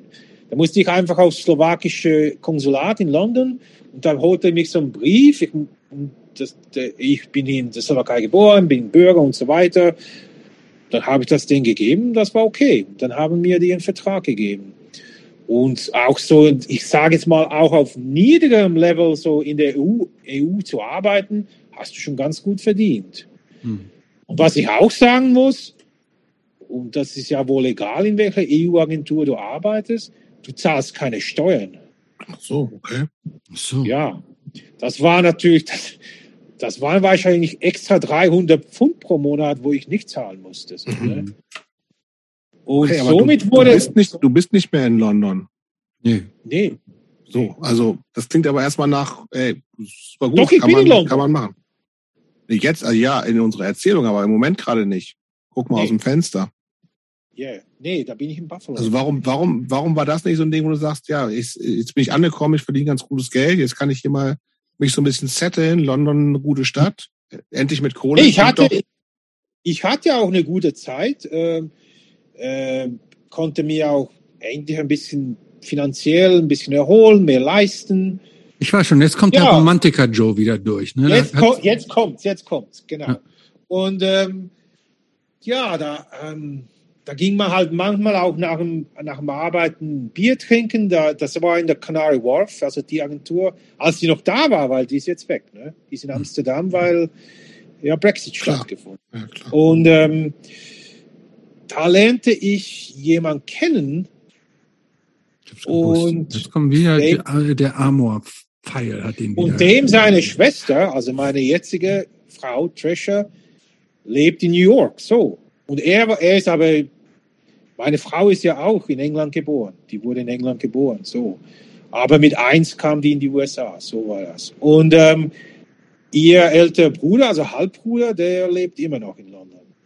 Und den habe ich so da kennengelernt und Irgendwann hat er mir dann seine Halbschwester vorgestellt, weil sie zu Besuch war in England. Und das ist meine jetzige Frau. So. Und ähm, die kam dann immer wieder nach London, weil sie Doppelbürgerin ist, also Engländerin und US-Amerikanerin. Aber wegen dir kam sie dann dauernd. Ja, die, das natürlich. war für sie einfacher und sie kam auch gerne. Sie hat so eigentlich so irgendwie wieder ihr Wurzeln wiederentdeckt. Also sie war ganz klein, als die Eltern weggingen von da. Und sie war dann irgendwie nie mehr da oder einmal oder so. Und ihr gefiel es auch sehr gut in London. Und eigentlich war es ja auch so, dass ähm, wir eigentlich wollten, dass sie nach London zieht, weil da waren keine Probleme, weil sie Engländerin ist. Du, du kannst einfach kommen und bleiben. Ne? Aber dann haben wir uns, sie wollte dann doch, dass ich nach Amerika komme und es war ein bisschen komplizierter, aber es war machbar natürlich. Da wir heirateten, also ich musste mich natürlich noch zuerst von, von meiner ersten Frau scheiden. Das haben wir dann in England gemacht, so. Das war eigentlich unkompliziert. Ja, und dann haben meine, meine jetzige Frau, Trisha, die ist ja ähm, also von den, von den Inseln, von den Caribbean Islands, so. Ihr, ihr Vater ist von St. Lucia ursprünglich und ihre Mutter aus Trinidad Tobago. Und ähm, so zwei Jahre ging das so hin und her, hatten wir eine Fernbeziehung. Also sie, sie war mehr, öfters in London. Ich war, glaube ich, nur einmal in New York für eine Zeit. Und dann ähm, haben wir in Trinidad geheiratet, 19, äh, 2011. 2011. Ich ging dann zurück nach London, weil ich. Also wie, wie, ist, wie läuft da, wie, wie lief die Hochzeit ab? So mit Family ohne Ende Ja. und am Strand? Ja, also mit. Äh, nee, wir waren so in einem Hotel, gar nicht weit vom Strand. Äh, ihre Eltern waren da, mein Vater war nicht da und natürlich viel Family von da unten und Bekannte und so. Ja, war cool, war echt cool, ja, war sehr schön. Ähm, Trinidad, ich muss, da muss ich mal ganz doof fragen, das ist, das ist äh, Karibik, ist das, oder? Karibik, genau, genau, Ja, hm. genau. Also T- Trinidad Tobago ist so am Zipfel. Also mit, mit dem Schiff bist du, glaube ich, in 30 Minuten in Venezuela. Das ist so an diesem Ach, Zipfel. da ja, das Meer ist genau. hm, Da. Mhm. Ja, es war, es war, Was ist das, sag mal, ist das eine, ist das eine christliche Hochzeit gewesen oder was war das? Oder ist es so? Ja, also meine, meine Frau, die ist schon, die ist Katholikin. Also Und ich du? bin, ja, ich bin nicht religiös. So, von also Haus aus Katholik wahrscheinlich, wenn du es. Katholik von Haus aus, aber echt, ja, Okay. nicht praktizierend. Ne? Aber äh, also die Hochzeit war nicht in der Kirche, aber wir hatten äh, einen Pfarrer. Und lustigerweise war der aus Toronto, weil viele aus Trinidad nach Kanada gingen, nach Toronto. Mhm. Und äh, der war aus Toronto. Und äh, ja, war cool, war eine schöne Hochzeit. Äh, wir waren noch ein paar Tage danach, äh, waren wir geblieben. Und dann gingen wir zurück nach, nach New York und ich ging dann zurück nach England. Und mittlerweile, äh, die, die Zeit, wo ich in New York war, haben, wir haben dann doch einen, so einen Immigration Lawyer ähm, angeheuert, obwohl wir das eigentlich wahrscheinlich auch alleine hätten machen so, können. Und der hat Damit das alles du in eine Aufenthaltsgenehmigung hast. Ja, Green Genau, Card. genau. Ja, hm. Genau, und dann ging das so ziemlich problemlos. Der hat mich dann immer irgendwie so zwei, drei Monate irgendwie so, ja, jetzt musst du das. Äh, Ich dachte, das geht automatisch, wenn man verheiratet ist. Das es hätte ist ich nicht so. Nee, nee, nee, nee, nicht automatisch. Nee, du kannst Okay. nicht ein.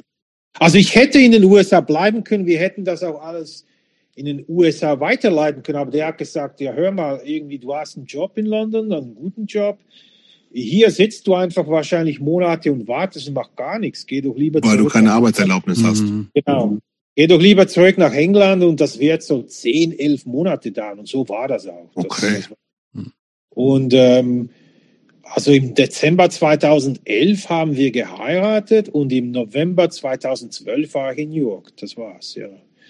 Irgendwann kam dann dieses Interview auf dem US-amerikanischen Konsulat in London. Das war eigentlich ganz lustig, muss ich Was, sagen. was, was, also, wirst du da auch abgefragt oder sowas? Oder wie ja, sowas ab? Ja. Ja, Dass du auch so das Rechtssystem kennst, oder wie, wie kann ich mir das vorstellen? Nee, nee, nee, über, überhaupt nicht. Nee, mehr so, wir hatten Die das checken dann, ob man wirklich verheiratet ist oder ob das nur so Genau. pro forma ist. Ja, genau. Ja, ob das so pro forma ist, genau. Okay. genau. Mehr so, wie, viel, wie viele Trips waren da, wie oft sieht man sie, Kontakt und so.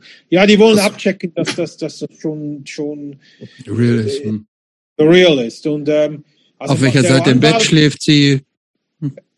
Ja, klar, die Frage kam. Aber mein, mein Anwalt hat dann auch gesagt, also nimm Fotos mit, obwohl auf diesem offiziellen Zettel da, da stand nichts von Fotos mitnehmen. Ne?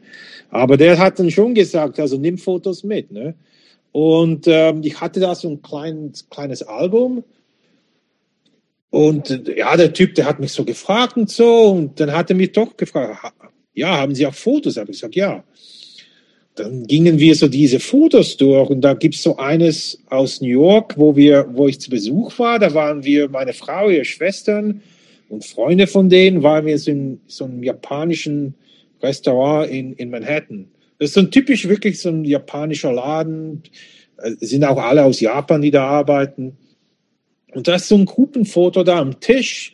Und da ist so ein großer, ähm, ja, da habe ich so ein riesengroßes Bier da und da hat er mir irgendwie gefragt, eben wo das ist und so.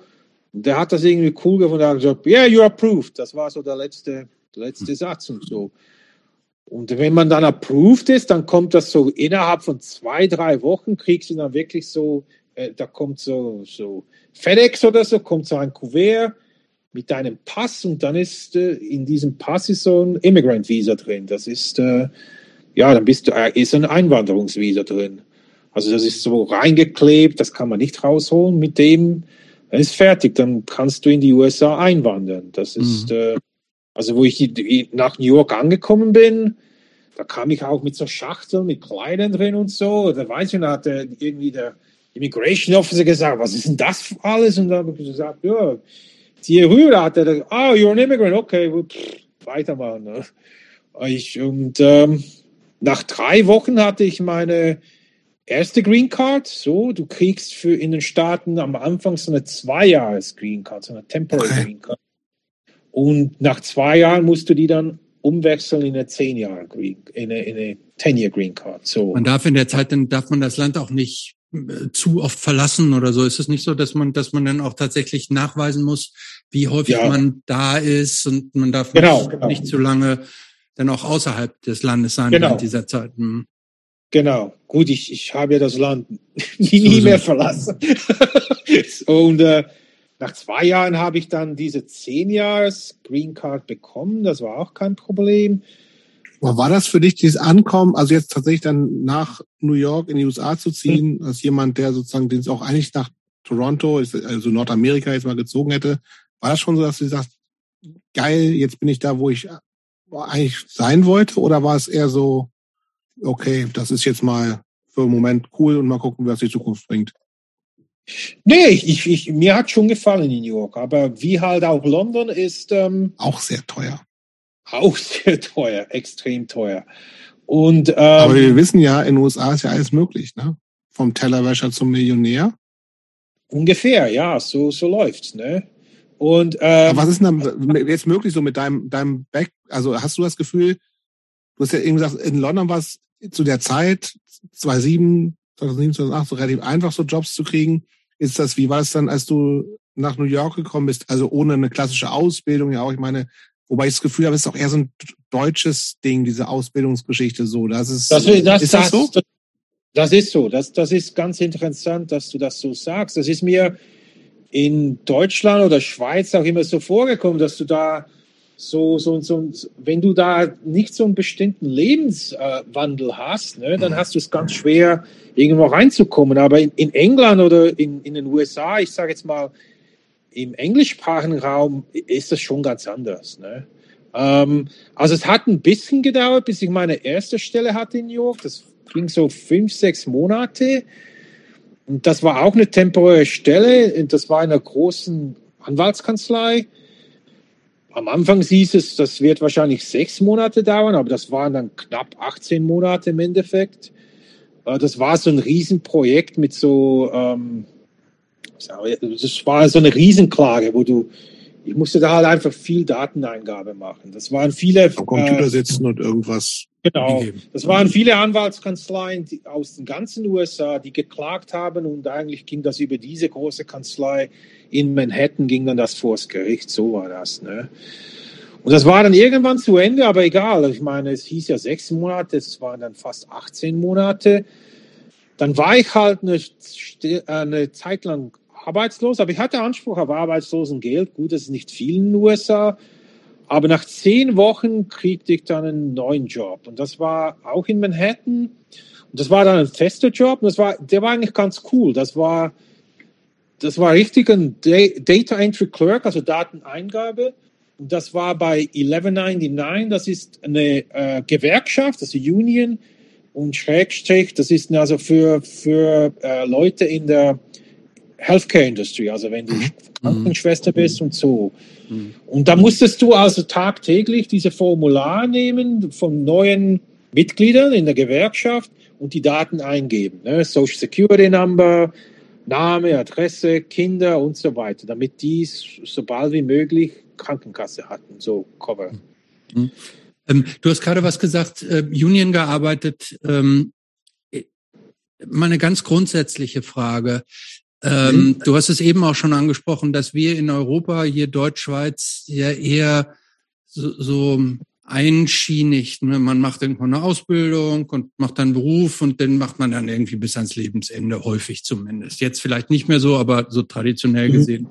Ähm, genau. Ähm, du hast schon gesagt, so in Amerika ist es, da machen die Leute dieses und jenes, wechseln die Jobs hin und her, äh, lernen on the job und bewähren sich oder nicht und dann funktioniert es auch. Jobs hat schon angesprochen, auch hier Tellerwischer zum Millionär. Wenn man nur hart arbeitet, schafft man das alles. Und das ist ja so ein bisschen das Credo das ist so ein bisschen ja so der, der, die, die, dieser, die, diese, diese, dieser Tauch von Hollywood, der, der, der da so drüber so genau. schwebt. Ähm, ja.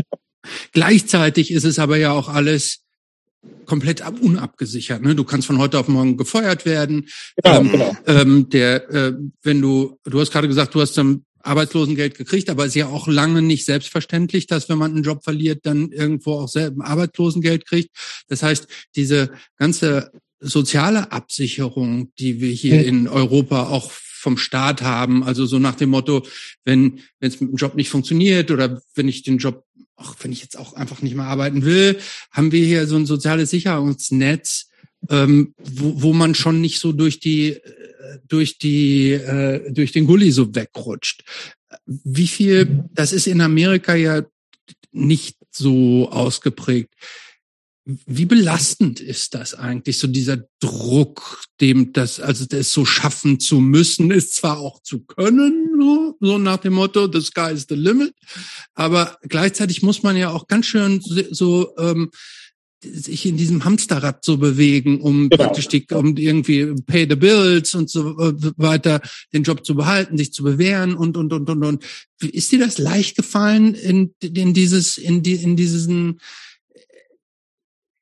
ich stelle mir das auch relativ, also ähm, stressig oder belastend vor, das alles so erfüllen zu müssen oder dem so, dem so, ja, so nachkommen zu können. Ähm, fiel dir das leicht oder ist das auch manchmal sehr belastend äh, unter solchen erschwerten Bedingungen jetzt im Vergleich zu Europa arbeiten zu müssen?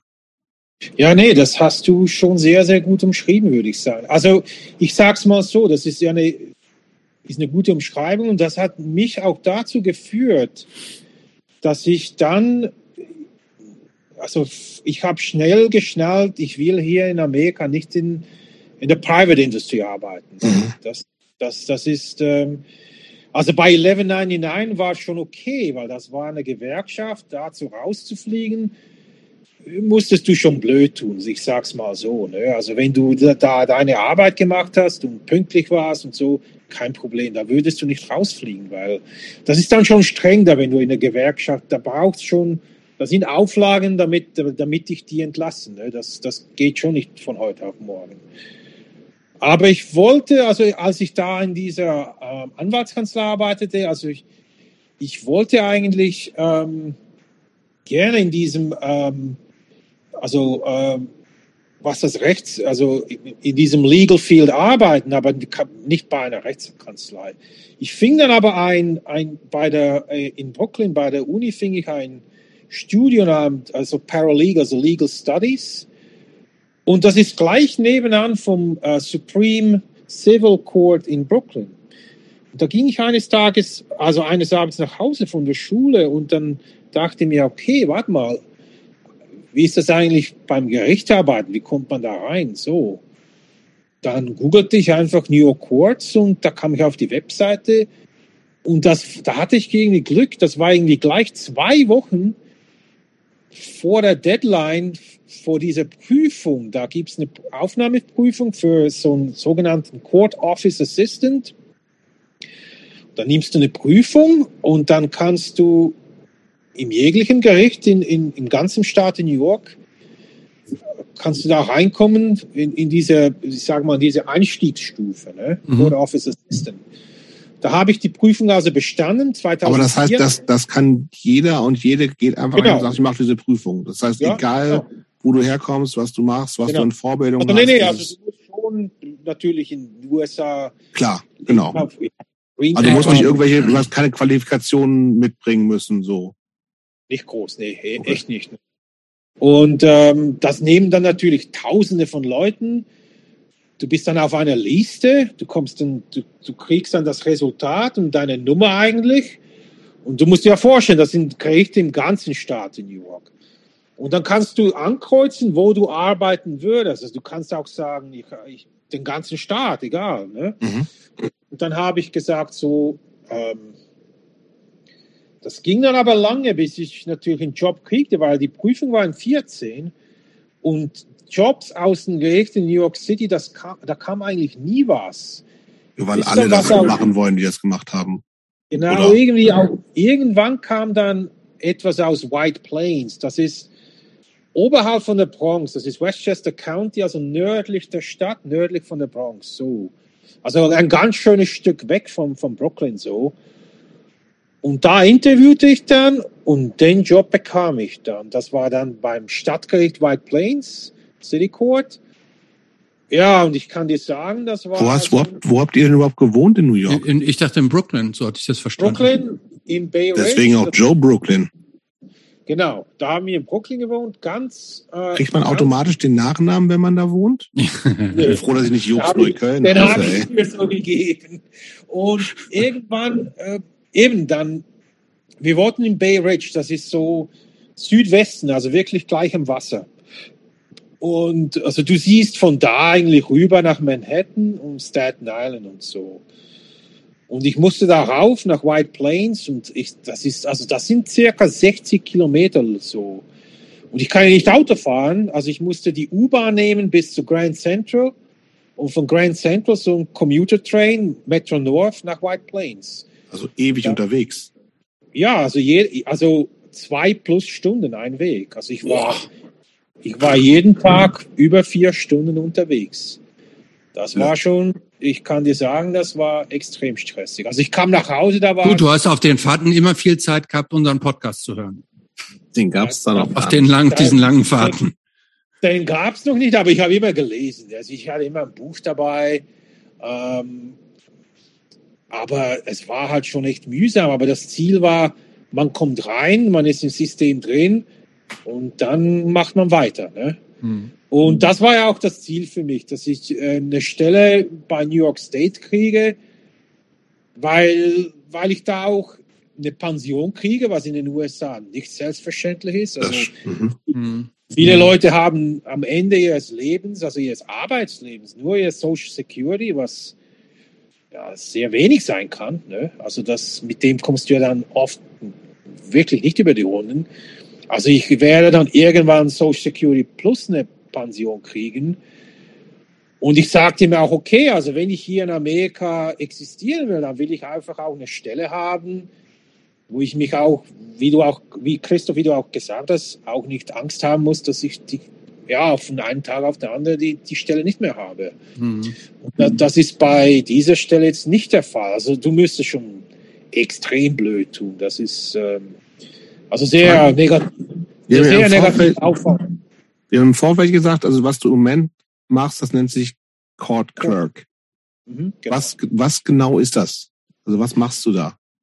Das so, wenn du so aus diesen amerikanischen Sendungen irgendwie einen Gerichtssaal siehst, dann sitzt ja da der Richter oder die Richterin und dann hast du ja meistens so zur rechten Seite jemand da an einem Computer, der da hockt und das bin ich, das ist der Court Clerk so. Also ein ah. Sekretär oder sowas.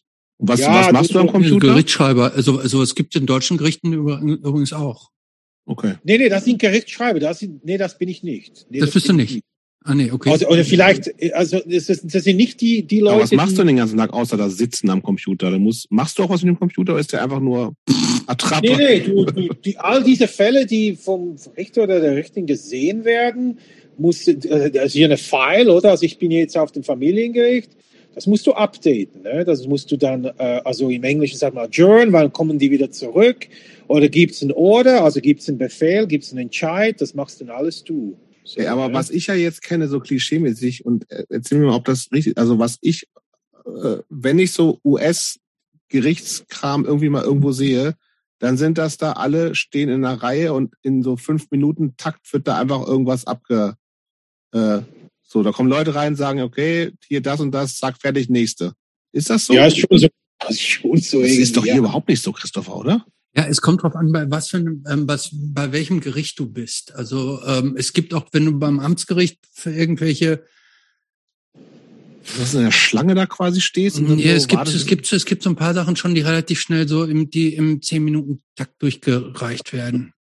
Und da ist es, weil jetzt im Familiengericht ist auch so irgendwie, das sind wahrscheinlich so, keine Ahnung, irgendwelche Sorgerecht, äh, Missbrauchs, Genau, alles genau. Mögliche. Und das heißt, Wenn- ja, so Richterin, ich- ich- Richter sitzt da und sagt, ja, schuldig, nicht schuldig, next. Ja, genau. Oder ko- kommt zurück, der next, äh, next date so und so oder temporary order und so weiter. Das geht ziemlich schnell. Also jetzt wird alles weiterhin virtuell gesehen. Also ich, ich arbeite so, dass ich die Noten von der Richterin lese. Die schreibt dann rein, der und der Anwalt war da oder die und die Litigant. Das und das ist passiert. Der war nicht da. Temporary to be submitted und so weiter. Und von dem update ich die ganze File. Ne? Und ähm, ansonsten äh, machst du auch andere Sachen natürlich. Telefone abnehmen und so weiter. Äh, Anwälten irgendwie vom ähm, Dokumente schicken, was weiß ich, alles, alles Mögliche. Ne? Aber ähm, ist das jetzt, würdest du sagen, das ist jetzt auch ein, ein guter Job in dem Sinne, dass du damit auch gut finanziell so über die Runden kommst? Oder ist das auch, auch, dass du sagen musst, uh, jetzt so, muss schon auch noch ganz schön strugglen und eigentlich müsste ich noch einen zweiten Job machen, um, um ein komfortables Leben zu führen? Oder ist, ist, würdest du sagen, das ist schon jetzt auch okay, so mit dem, was du verdienst und Arbeits- und Freizeit und was man so alles haben will? Nee, also ich bin ja jetzt nicht mehr äh, Code Office Assistant, da war ich, das war so das Grade 12, ich bin jetzt 18, also sechs Lohnstufen auch rauf. Oh, herzlichen Glückwunsch. Und- ja. Und ja, es ist, das ist schon okay. Und vor allem Hm. hier in Buffalo lebt man da, also ich sage jetzt nicht wie ein König, aber okay. Hm. Ja, das ist, das ist also äh, ist schon ganz anders. Ist schon Mhm. ganz anders. Und ähm, du kommst dann auch jedes Jahr hast du einen Zuschlag wieder. Also sie, die ersten sieben Jahre lang hast du immer wieder einen Zuschlag. Du verdienst mehr. So, Mhm. dann dein Maximum erreicht hast. So. Mhm. Ne? Und ich kann dann auch wieder eine Prüfung machen. Das wollte ich gerade fragen. Gibt's da jetzt noch eine Stufe drüber, wo, Ja. wo du dich noch weiterentwickeln kannst? Ja. Was, was, wie heißt das dann? Wa- Was wäre das? Dann bist du ein Principal Court Clerk, da bist also ein Supervisor Court Clerk. So. Mhm. Ja. Und das ist dann Stufe 23, also auch wieder fünf Stufen rauf. Ne? Hm. Klar, äh, je höher das geht, gibt's weniger Jobs, weniger Positionen, Ist ganz klar. klar. Aber ähm, wenn die Prüfung rauskommt, nicht dieses Jahr, vielleicht nächstes Jahr, werde ich die nehmen, ganz Mhm. klar. Mhm. Ähm, ich könnte, wenn ich mich jetzt, ich könnte jetzt auch sagen, ich kann auch in dieser 18er Position bleiben und leben, das geht schon, aber so ich sage jetzt mal, lieber später als nie, bin ich dann irgendwie doch auch ziemlich zielstrebig geworden, irgendwann. Doch. Hat das auch Und, äh, Amerika vielleicht aus dir gemacht? Hat es, ja. Weil du, äh, wie du es gesagt hast, in New York und London zu leben, das, das war schon hart. So ähm, oft Monat zu Monat und so. Ähm, das war schon hart, aber das, das, hat- das hat mich auch geprägt. Ne? Das, das ist schon auch eine, ist schon auch eine Lektion, ne? die, die man dann im Leben mitnimmt. Ne? Das, Mhm. das, die, die, die ähm, zwölf Jahre London und New York, die waren, die waren hart, aber im Endeffekt äh, vielleicht auch gut für mich, sage ich mal so. Ne? Die haben, Gleich nochmal gerne zurück zu so Subkultur slash Musik noch zu kommen, aber vorher vielleicht nochmal, also du wohnst jetzt seit gut zehn Jahren in den USA, Mhm, fast zehn Jahre, genau. so da und da ist natürlich auch einfach wahnsinnig viel passiert. Ich meine, dass du hast Trump komplett miterlebt, ne? Also und Durchlebt, jetzt ja. Überlebt, genau. überlebt sogar, genau. ähm, wie hast, wenn du das jetzt so vergleichst, irgendwie, ich meine, gut, du sitzt jetzt nicht mehr in New York, sondern in Buffalo, ist natürlich auch an, an was, was anderes nochmal. Aber was sind so die, in, in welcher Art und Weise hat sich aus deiner Sicht USA in den letzten zehn Jahren verändert? Also was sind so Sachen, die jetzt irgendwie vielleicht anders sind? Ist es patriotischer geworden oder, oder freier oder Frei auf jeden Fall nicht. Ne. Ähm, also ich glaube, das ist bei euch vielleicht in Deutschland ganz ähnlich. die Spaltung im Lande, das ist, ist schon enorm, ist schon enorm. Das, das spürt man. Ne? Das, ähm, und ähm, ich glaube, also als ich noch rübergezogen war, da das war ja noch so das Ende von, von Obama. Und dann kam irgendwann Trump und seither hat sich schon einiges geändert, würde ich sagen. Also nur, nur schon, weil Trump weg ist, heißt es auch lange nicht, nee, dass, natürlich nicht. Hm. dass Trumpism weg ist. Trumpism hm. ist nach wie vor da. Und ich glaube, das war schon sehr einschneidend so. Ne? Und ähm, ich, ich denke, ja, also die Spaltung ist enorm. Die ist enorm. Das, das spürt man. Ähm, also nicht nur politisch in der Gesellschaft und so weiter. Ne? Das, ähm, das merkt man. Ich glaube, das ist die größte Veränderung, wo, wo, ich, wo ich jetzt würde sagen, die ich so durchgemacht habe. Und ich, ich befürchte, Trump hat eine gute Chance, wieder reinzukommen. Das befürchte ich sehr. Mhm. Ja. Äh, was ist denn, was schätzt du denn eigentlich an Amerika? Jetzt im Vergleich zu mhm. Europa? Oder was gibt's auch etwas, wo du sagst, das vermisst du oder das ist in Europa eigentlich besser als in Amerika? Ja, ich, äh, also ich schaue so mit meiner Frau schauen wir ab und zu so, so Reisesendungen und da siehst du irgendwie Spanien, Italien, Deutschland und so weiter und, und ganz klar, also die Kultur in Europa, die ist natürlich ist schon was ganz anderes. Ne? Das, da, da, kann, da kann Amerika nicht mithalten. Ne? Also, die, also mein Vater, der lebt in Spanien, gar nicht so weit von Barcelona und der, der kann ja Amerika gar nicht abhaben. Der sagt immer, das ist ja völlig irgendwie, da hat es keine Kultur. Ne? Das fehlt mir an Europa schon irgendwie. Aber Amerika so, äh, ich finde es auch, also ich, ich lebe eigentlich ganz gerne hier. Ähm, es ist ein großes Land, ist ein riesiges Land, von, von dem ich eigentlich sehr wenig gesehen habe. Ähm,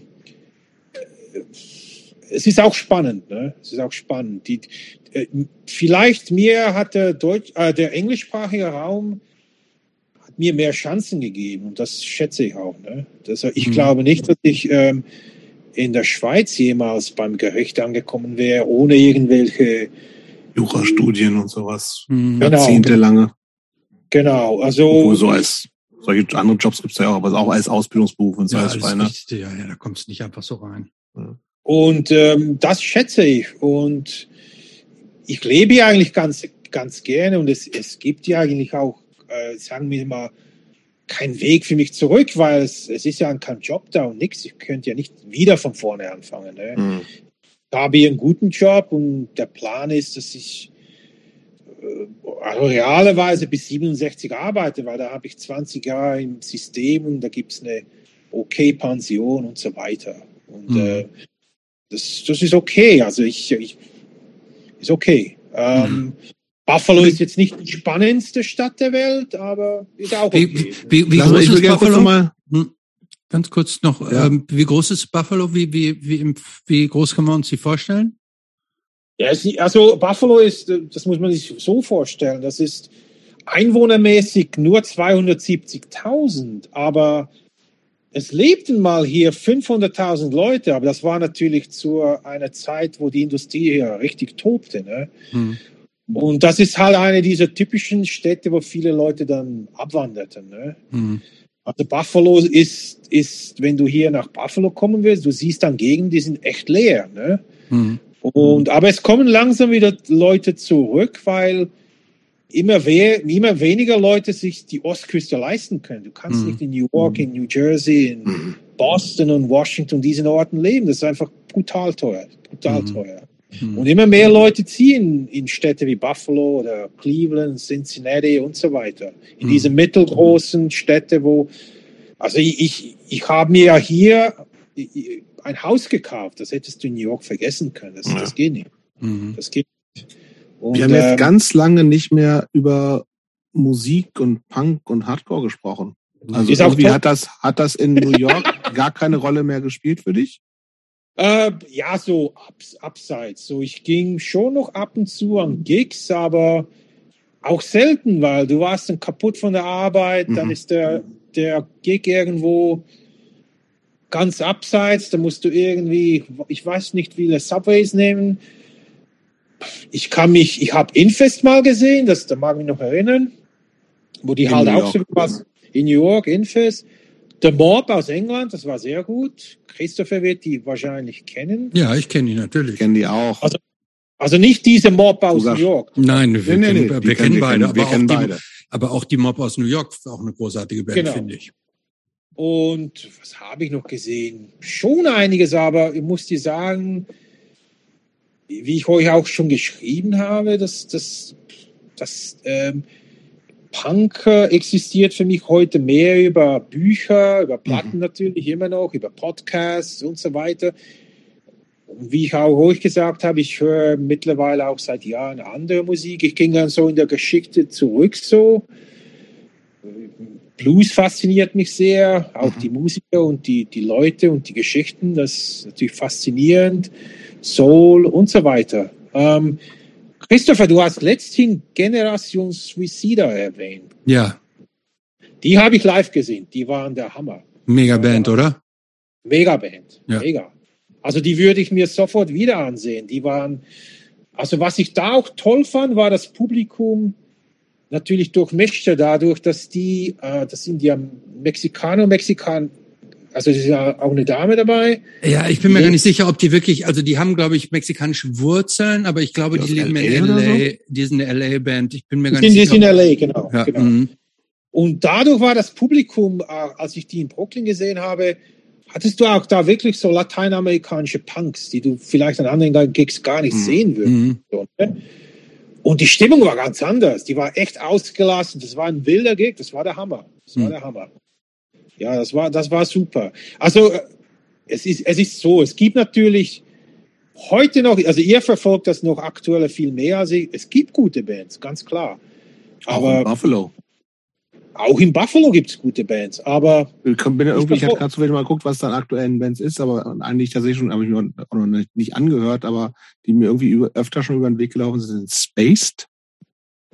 Die kommen aus Ja, das Buffalo. ist, ja, das ist eine super Band ist das. ja, ist das Ja. nicht so eine, ist das nicht so eine Garage-Punk-Band? Oder Nee. jemand hat mir mal. nee, so Hardcore-Gedöns. Mhm. So Und wenn Hardcore? wir schon- schon von Buffalo sprechen, äh, Christophers Lieblingsband Snapcase kommt ja auch aus Buffalo. Ach je, das, das fand ich fürchterlich. Nee, das, Ich auch. Das muss, Aber Christopher liebt die. So würde ich das nicht sagen. Aber du hast ein Tattoo. Ich habe auch kein Tattoo von Snapcase. Ja, das Ähm, weißt du nur noch nicht. nee, nee, aber ähm, ich Schenk kann die, äh, zum die ich, ich, ich kann die eben, ähm, ich kann das erste Album kann ich tatsächlich so wertschätzen. okay. Okay. Ja, jedem das seine. Eben. Jedem das seine. Ja, Ja, ich, ich, ich, ich, ich weiß es nicht. Ich, äh, durch dieses ganze Covid-Zeugs bin ich Mhm. jetzt ja nicht auf Gigs gegangen. Wie lange bist du in Buffalo jetzt schon? Genau zwei Jahre diese Woche. Also seit Genau Corona zwei- quasi. So, Corona. ja. Corona ging los und ich kam nach Buffalo und hockte in der Airbnb, weil die Gerichte zumachten. Aber das Mhm. wusste ja niemand für wie lange und so. Das war ganz am Anfang. Die sagten einfach, ja, kommen Sie rauf, wir, wir rufen dich dann an irgendwie in zwei Wochen. Aber das dauerte dann drei Monate. Aber okay. Und äh, Covid ist ja immer noch mit uns. Hoffentlich nicht mehr so lange. Mhm. Oh, Seid ihr eigentlich wieder an Gigs gegangen? Ich noch nicht. Ich ja. Okay. Jetzt auch schon wieder? Nee, jetzt noch nicht, also zwischendurch, aber Zwischendurch jetzt, mal was, ja, jetzt noch nicht wieder, ja. ja. Okay, okay. Ähm, Ich Ich trau, irgendwie hab traue mich noch nicht so richtig irgendwie. Ich weiß ich, nicht. ich, als ich die, also zwischendurch, als ich war, fand ich sensationell, weil die Stimmung einfach so ausgelassen und ähm, so euphorisch war. Also Ja, weil die Leute schon lange nicht mehr genau. Kommen. Genau. Ne? Ja, genau. Aber ich höre ja von genug Leuten, waren irgendwo, zack, Corona. Wirklich? Ja. Party, Partys im SO36, Konzerte, Mad Minority aus Göttingen haben neulich gespielt. Die hatten Sagt alle- mal, alle Corona. Das lag sicher am Göttingen. Sagt mal, ist, auch. sagt mal, ist die Gentrifizierung in Berlin jetzt auch so weit gekommen, dass es wie London und, und New York wird? Oder ist das noch nicht so? Noch nicht so. Noch nicht so. Okay. so aber, aber im Vergleich zu vor 20 Jahren hat sich hier schon auch viel verändert. Ja, das kann ich mir vorstellen, ja. ja. Also ich Aber kenne es ist auch. trotzdem nicht vergleichbar mit New York oder London, also was die Preise und die äh, äh, alles anbelangt. Da sind wir noch weit von entfernt. Kennt ihr eigentlich die Oihane, die im, im, in diesem Plattenladen arbeitet? In, Wol- wie heißt dieser? Wolfsville oder so? Wowsville, Ja. Genau. Ja. Ja, da war ich noch auch noch nie drin. ja, Zum die Beispiel. arbeitet da, die ken- kenne ich aus London, die ist dann nach Berlin gezogen. Mhm. Aber der, der Plattenladen im, im Wowsville, der ist auch, äh, der ist, glaube ich, so einmal ein Quadratmeter, äh, Meter, das ist so, so ein Mikro. Da Ja, da kannst du auch Konzerte nicht gut so, Abstand ne? halten, Covid-mäßig. ne? Ja. Oh. Aber ähm, Joe, ähm, wenn du jetzt so zurückdenkst ähm, an deine ähm, an deine ganzen Entwicklungen und Wege, die du genommen hast über die Zeit, von Ländern hin und her gehoppt und so, ähm, würdest du würdest du irgendwas anders machen in der Rückschau? Äh, gute Frage. Nö, nö. Ich meine, ich finde es ähm, ich find's spannend. Ne? Ich meine, hat mich schon auch geprägt. Also ich, ich, ich finde es super auf eine Art. Ne? Also ich meine, nö, ich meine, klar, ähm, man, man lernt aus Fehlern, man lernt aus Fehlern, aber nö, würde ich nicht, würde ich nicht. Ist schon alles okay. Hm. Ähm, Erinnerst du dich, erinnerst du dich ja. noch an unsere allererste Eingangsfrage? Die, über die Stimmt. wolltest du nachdenken? ach so, ja. Ja. Ja, ähm, so halbwegs, warte mal. Ähm, ach so, was schätzt meine Frau an mir nicht oder was kann Nee, was sie nicht verstehen. was sie nicht Versteht nicht, Sicht. nie verstehen wird oder wo du dich unver äh, also wa- was immer ein Mysterium für sie bleiben wird Ach so, ein Person. Mysterium. Hm.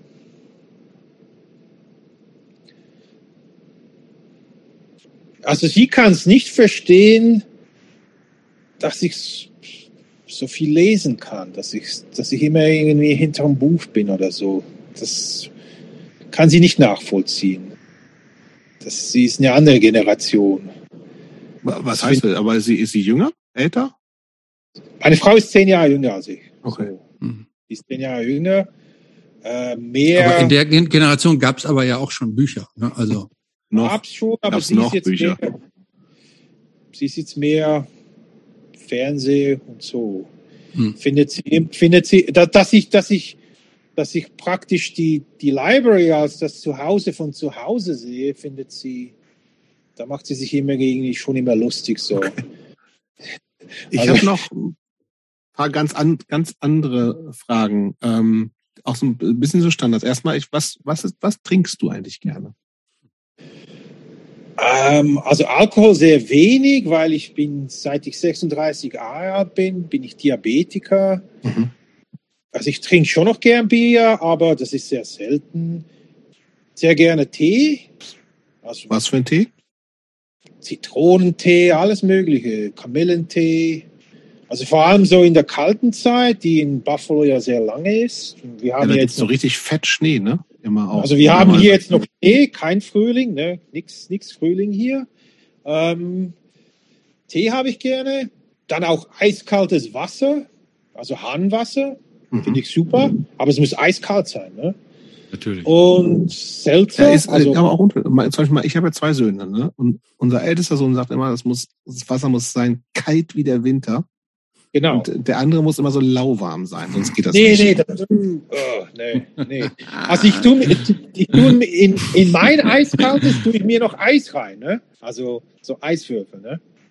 Das muss wirklich eiskalt sein. Und dann, dann kann ich auch zwei, drei Gläser hintereinander haben. Ähm, ab und zu mache ich mir noch gerne, das vielleicht einmal in der Woche, so einen schwachen Whisky-Cola, ne? Mhm. Aber das ist so einmal in der Woche. Und dann hätte ich gern auch noch mal so eine, ähm, was ist denn dein Signature Dish? Was kochst Okay. du gern und gut? Ich bin Kannst gar kein guter kochen? Gar nicht? Nee, das ist, nee, also ich komme jetzt schwer über die Runden, weil meine, weil Treasure nicht da ist. Dann kaufe ich alles so, halt so fertig. Convenience. Genau, genau.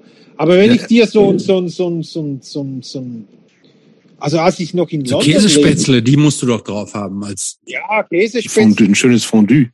Uh, ja. Also ich würde sagen, Ein Röst- so ein richtiges, ein richtiges English Breakfast. Das habe ich Ah. mir in London angelernt. Also immer samstags oder sonntags morgen. Also Baked Beans, Toast und Wurst. Genau, genau. Und Speck, Oh. so angebratenen Speck. Angebratener Speck, genau. Und, und natürlich noch ähm, Mushrooms, alles. Ne? Aber heute kann ich das nicht mehr essen. Das ist mir zu viel. Das, das geht einfach nicht mehr. Aber man kann ja auch kleine Portionen von. Soll's, Kann soll's man auch. Kann man auch. Aber wenn du so das wirklich das, das volle English Breakfast haben willst, dann, ja, dann muss das schon das volle Programm sein. Vielleicht, Ja. wenn ich wieder mal nach London gehe. Ja. Ja. Also das wäre so mein Signature Dish, wenn du das als Dish nennen willst. Ne? Ja, Ja. mehr oder weniger. Mehr oder weniger, ja. Ähm, ich würde fast schon zum Ende kommen. Es ist Ja. ja schon für uns wieder sehr spät. Ihr müsst ja schon fast zur Arbeit. Ne? Fast schon Könnte man, könnte man sagen. Ähm, Mhm. Ich würde tatsächlich nur gern erwähnt wissen, also werden wir auch teilen, dass du einen eigentlich sehr netten und äh, sehr, auch einen ganz schön nerdigen kleinen Blog hast, Hits from the Past. Mhm, Haben wir genau. drüber gesprochen, aber ist auch so ein bisschen, wie aktiv bist du da? Nur ganz kurz. Hat er in diesem Jahr hat er da noch nichts geschrieben. Der letzte Eintrag ist, glaube ich, Doch, von doch, dieses Was? Jahr habe ich, doch, doch, habe ich, ähm, gar nicht mal lange her. Ja, ich, ich, will jetzt das wieder ein bisschen aktivieren. Ähm, ähm, ja, das ist, das Ziel ist, dass ich irgendwann mal alle Platten, CDs, Tapes, Bücher, zum Teil auch gute Fanzines, so für mich bespreche, die in meiner eigenen Sammlung sind.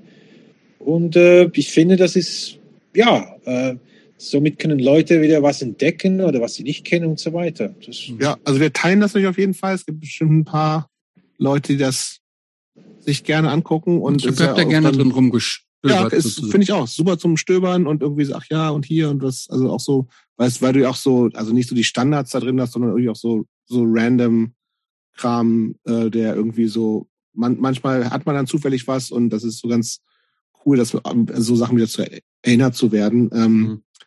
Aber ich habe auch jetzt gerade aktuell nochmal drauf geguckt, ne? Also entweder dein, dein System da funktioniert nicht Hm. oder äh, weil das letzte, der letzte Eintrag ist vom Dezember 2021. Das ist ja was, was ich doch gesagt habe. Ich Ja, glaube ist sogar, eindeutig letztes Jahr. Big Ach so, okay. Hubcaps. Ja, ja, nee, Christmas Grease LP. ja, ja, ja, gut, gut, stimmt. Ne? Da war es also gegen Ende des letzten Jahres. Genau, ja, es genau. sind, es sind drei Monate. Boah, über Joe, drei ich habe dir extra so gesagt, also das ist dir, das ist mit dieser Fake News in Amerika, dass er auf dich abfährt. Ne? Ja, ich glaube auch. Okay, Also- also, das ist natürlich noch unser, wird, wird einer unserer Tipps. Und dann würde ich, Christoph, wenn du nichts anderes mehr hast, Nee, zur Frage X gehen. zur Frage X gehen, die darfst du heute stellen. Ähm, Joe kennt das ja schon. was würde der 15-jährige Josef über den Joe von heute denken? Ja, fett geworden, ähm, aber hast du schon gut gemacht. Also ich glaube, der würde das schon gut finden, dass ich umgekommen bin und ja, dass das der 15-jährige Josef in Dietikon hätte ja nicht gedacht, dass der 51-jährige Joe in Buffalo sitzt, über viele Umwege. Das fände der schon okay. Mhm. Damals war auch ja in Amerika auch damals schon so ein bisschen Sehnsuchtland, oder? Da noch nicht. Eher das, ja, so bisschen eher später das Jahr vielleicht, ja. drauf. Eher Ja, das ja. Jahr drauf. Dann, Ja, ja. Ja. Mhm. Sehr gut. Gut. Schönes, schönes Resümee für so in, in der Mitte deines Lebens. Du hast ja noch 51 Jahre vor dir da wahrscheinlich. kann man Ja, also viel, viele Umzüge kannst du noch von viele Ländern noch. Also mittlerweile, also irgendwie über Umwege komme ich dann wieder zurück. Ne? Also immer gegen Westen, so, ne? Das stimmt. Westküste, Westküste, irgendwann mal vielleicht ein bisschen Asien und dann wieder Europa. Ne? Dann Und dann wieder, Dietikon. Ja, dann wieder die Oder Bratislava. Gleich. Wenn dann. Who knows? ist alles Who möglich. knows? Oder Jugoslawien, damals In noch Dubrovnik. Dubrovnik, genau, alles möglich. Alles möglich. Ey, Joe, tausend Dank. Ja, vielen Dank fürs Gespräch. Ich danke euch. Macht's gut. Vielen Dank.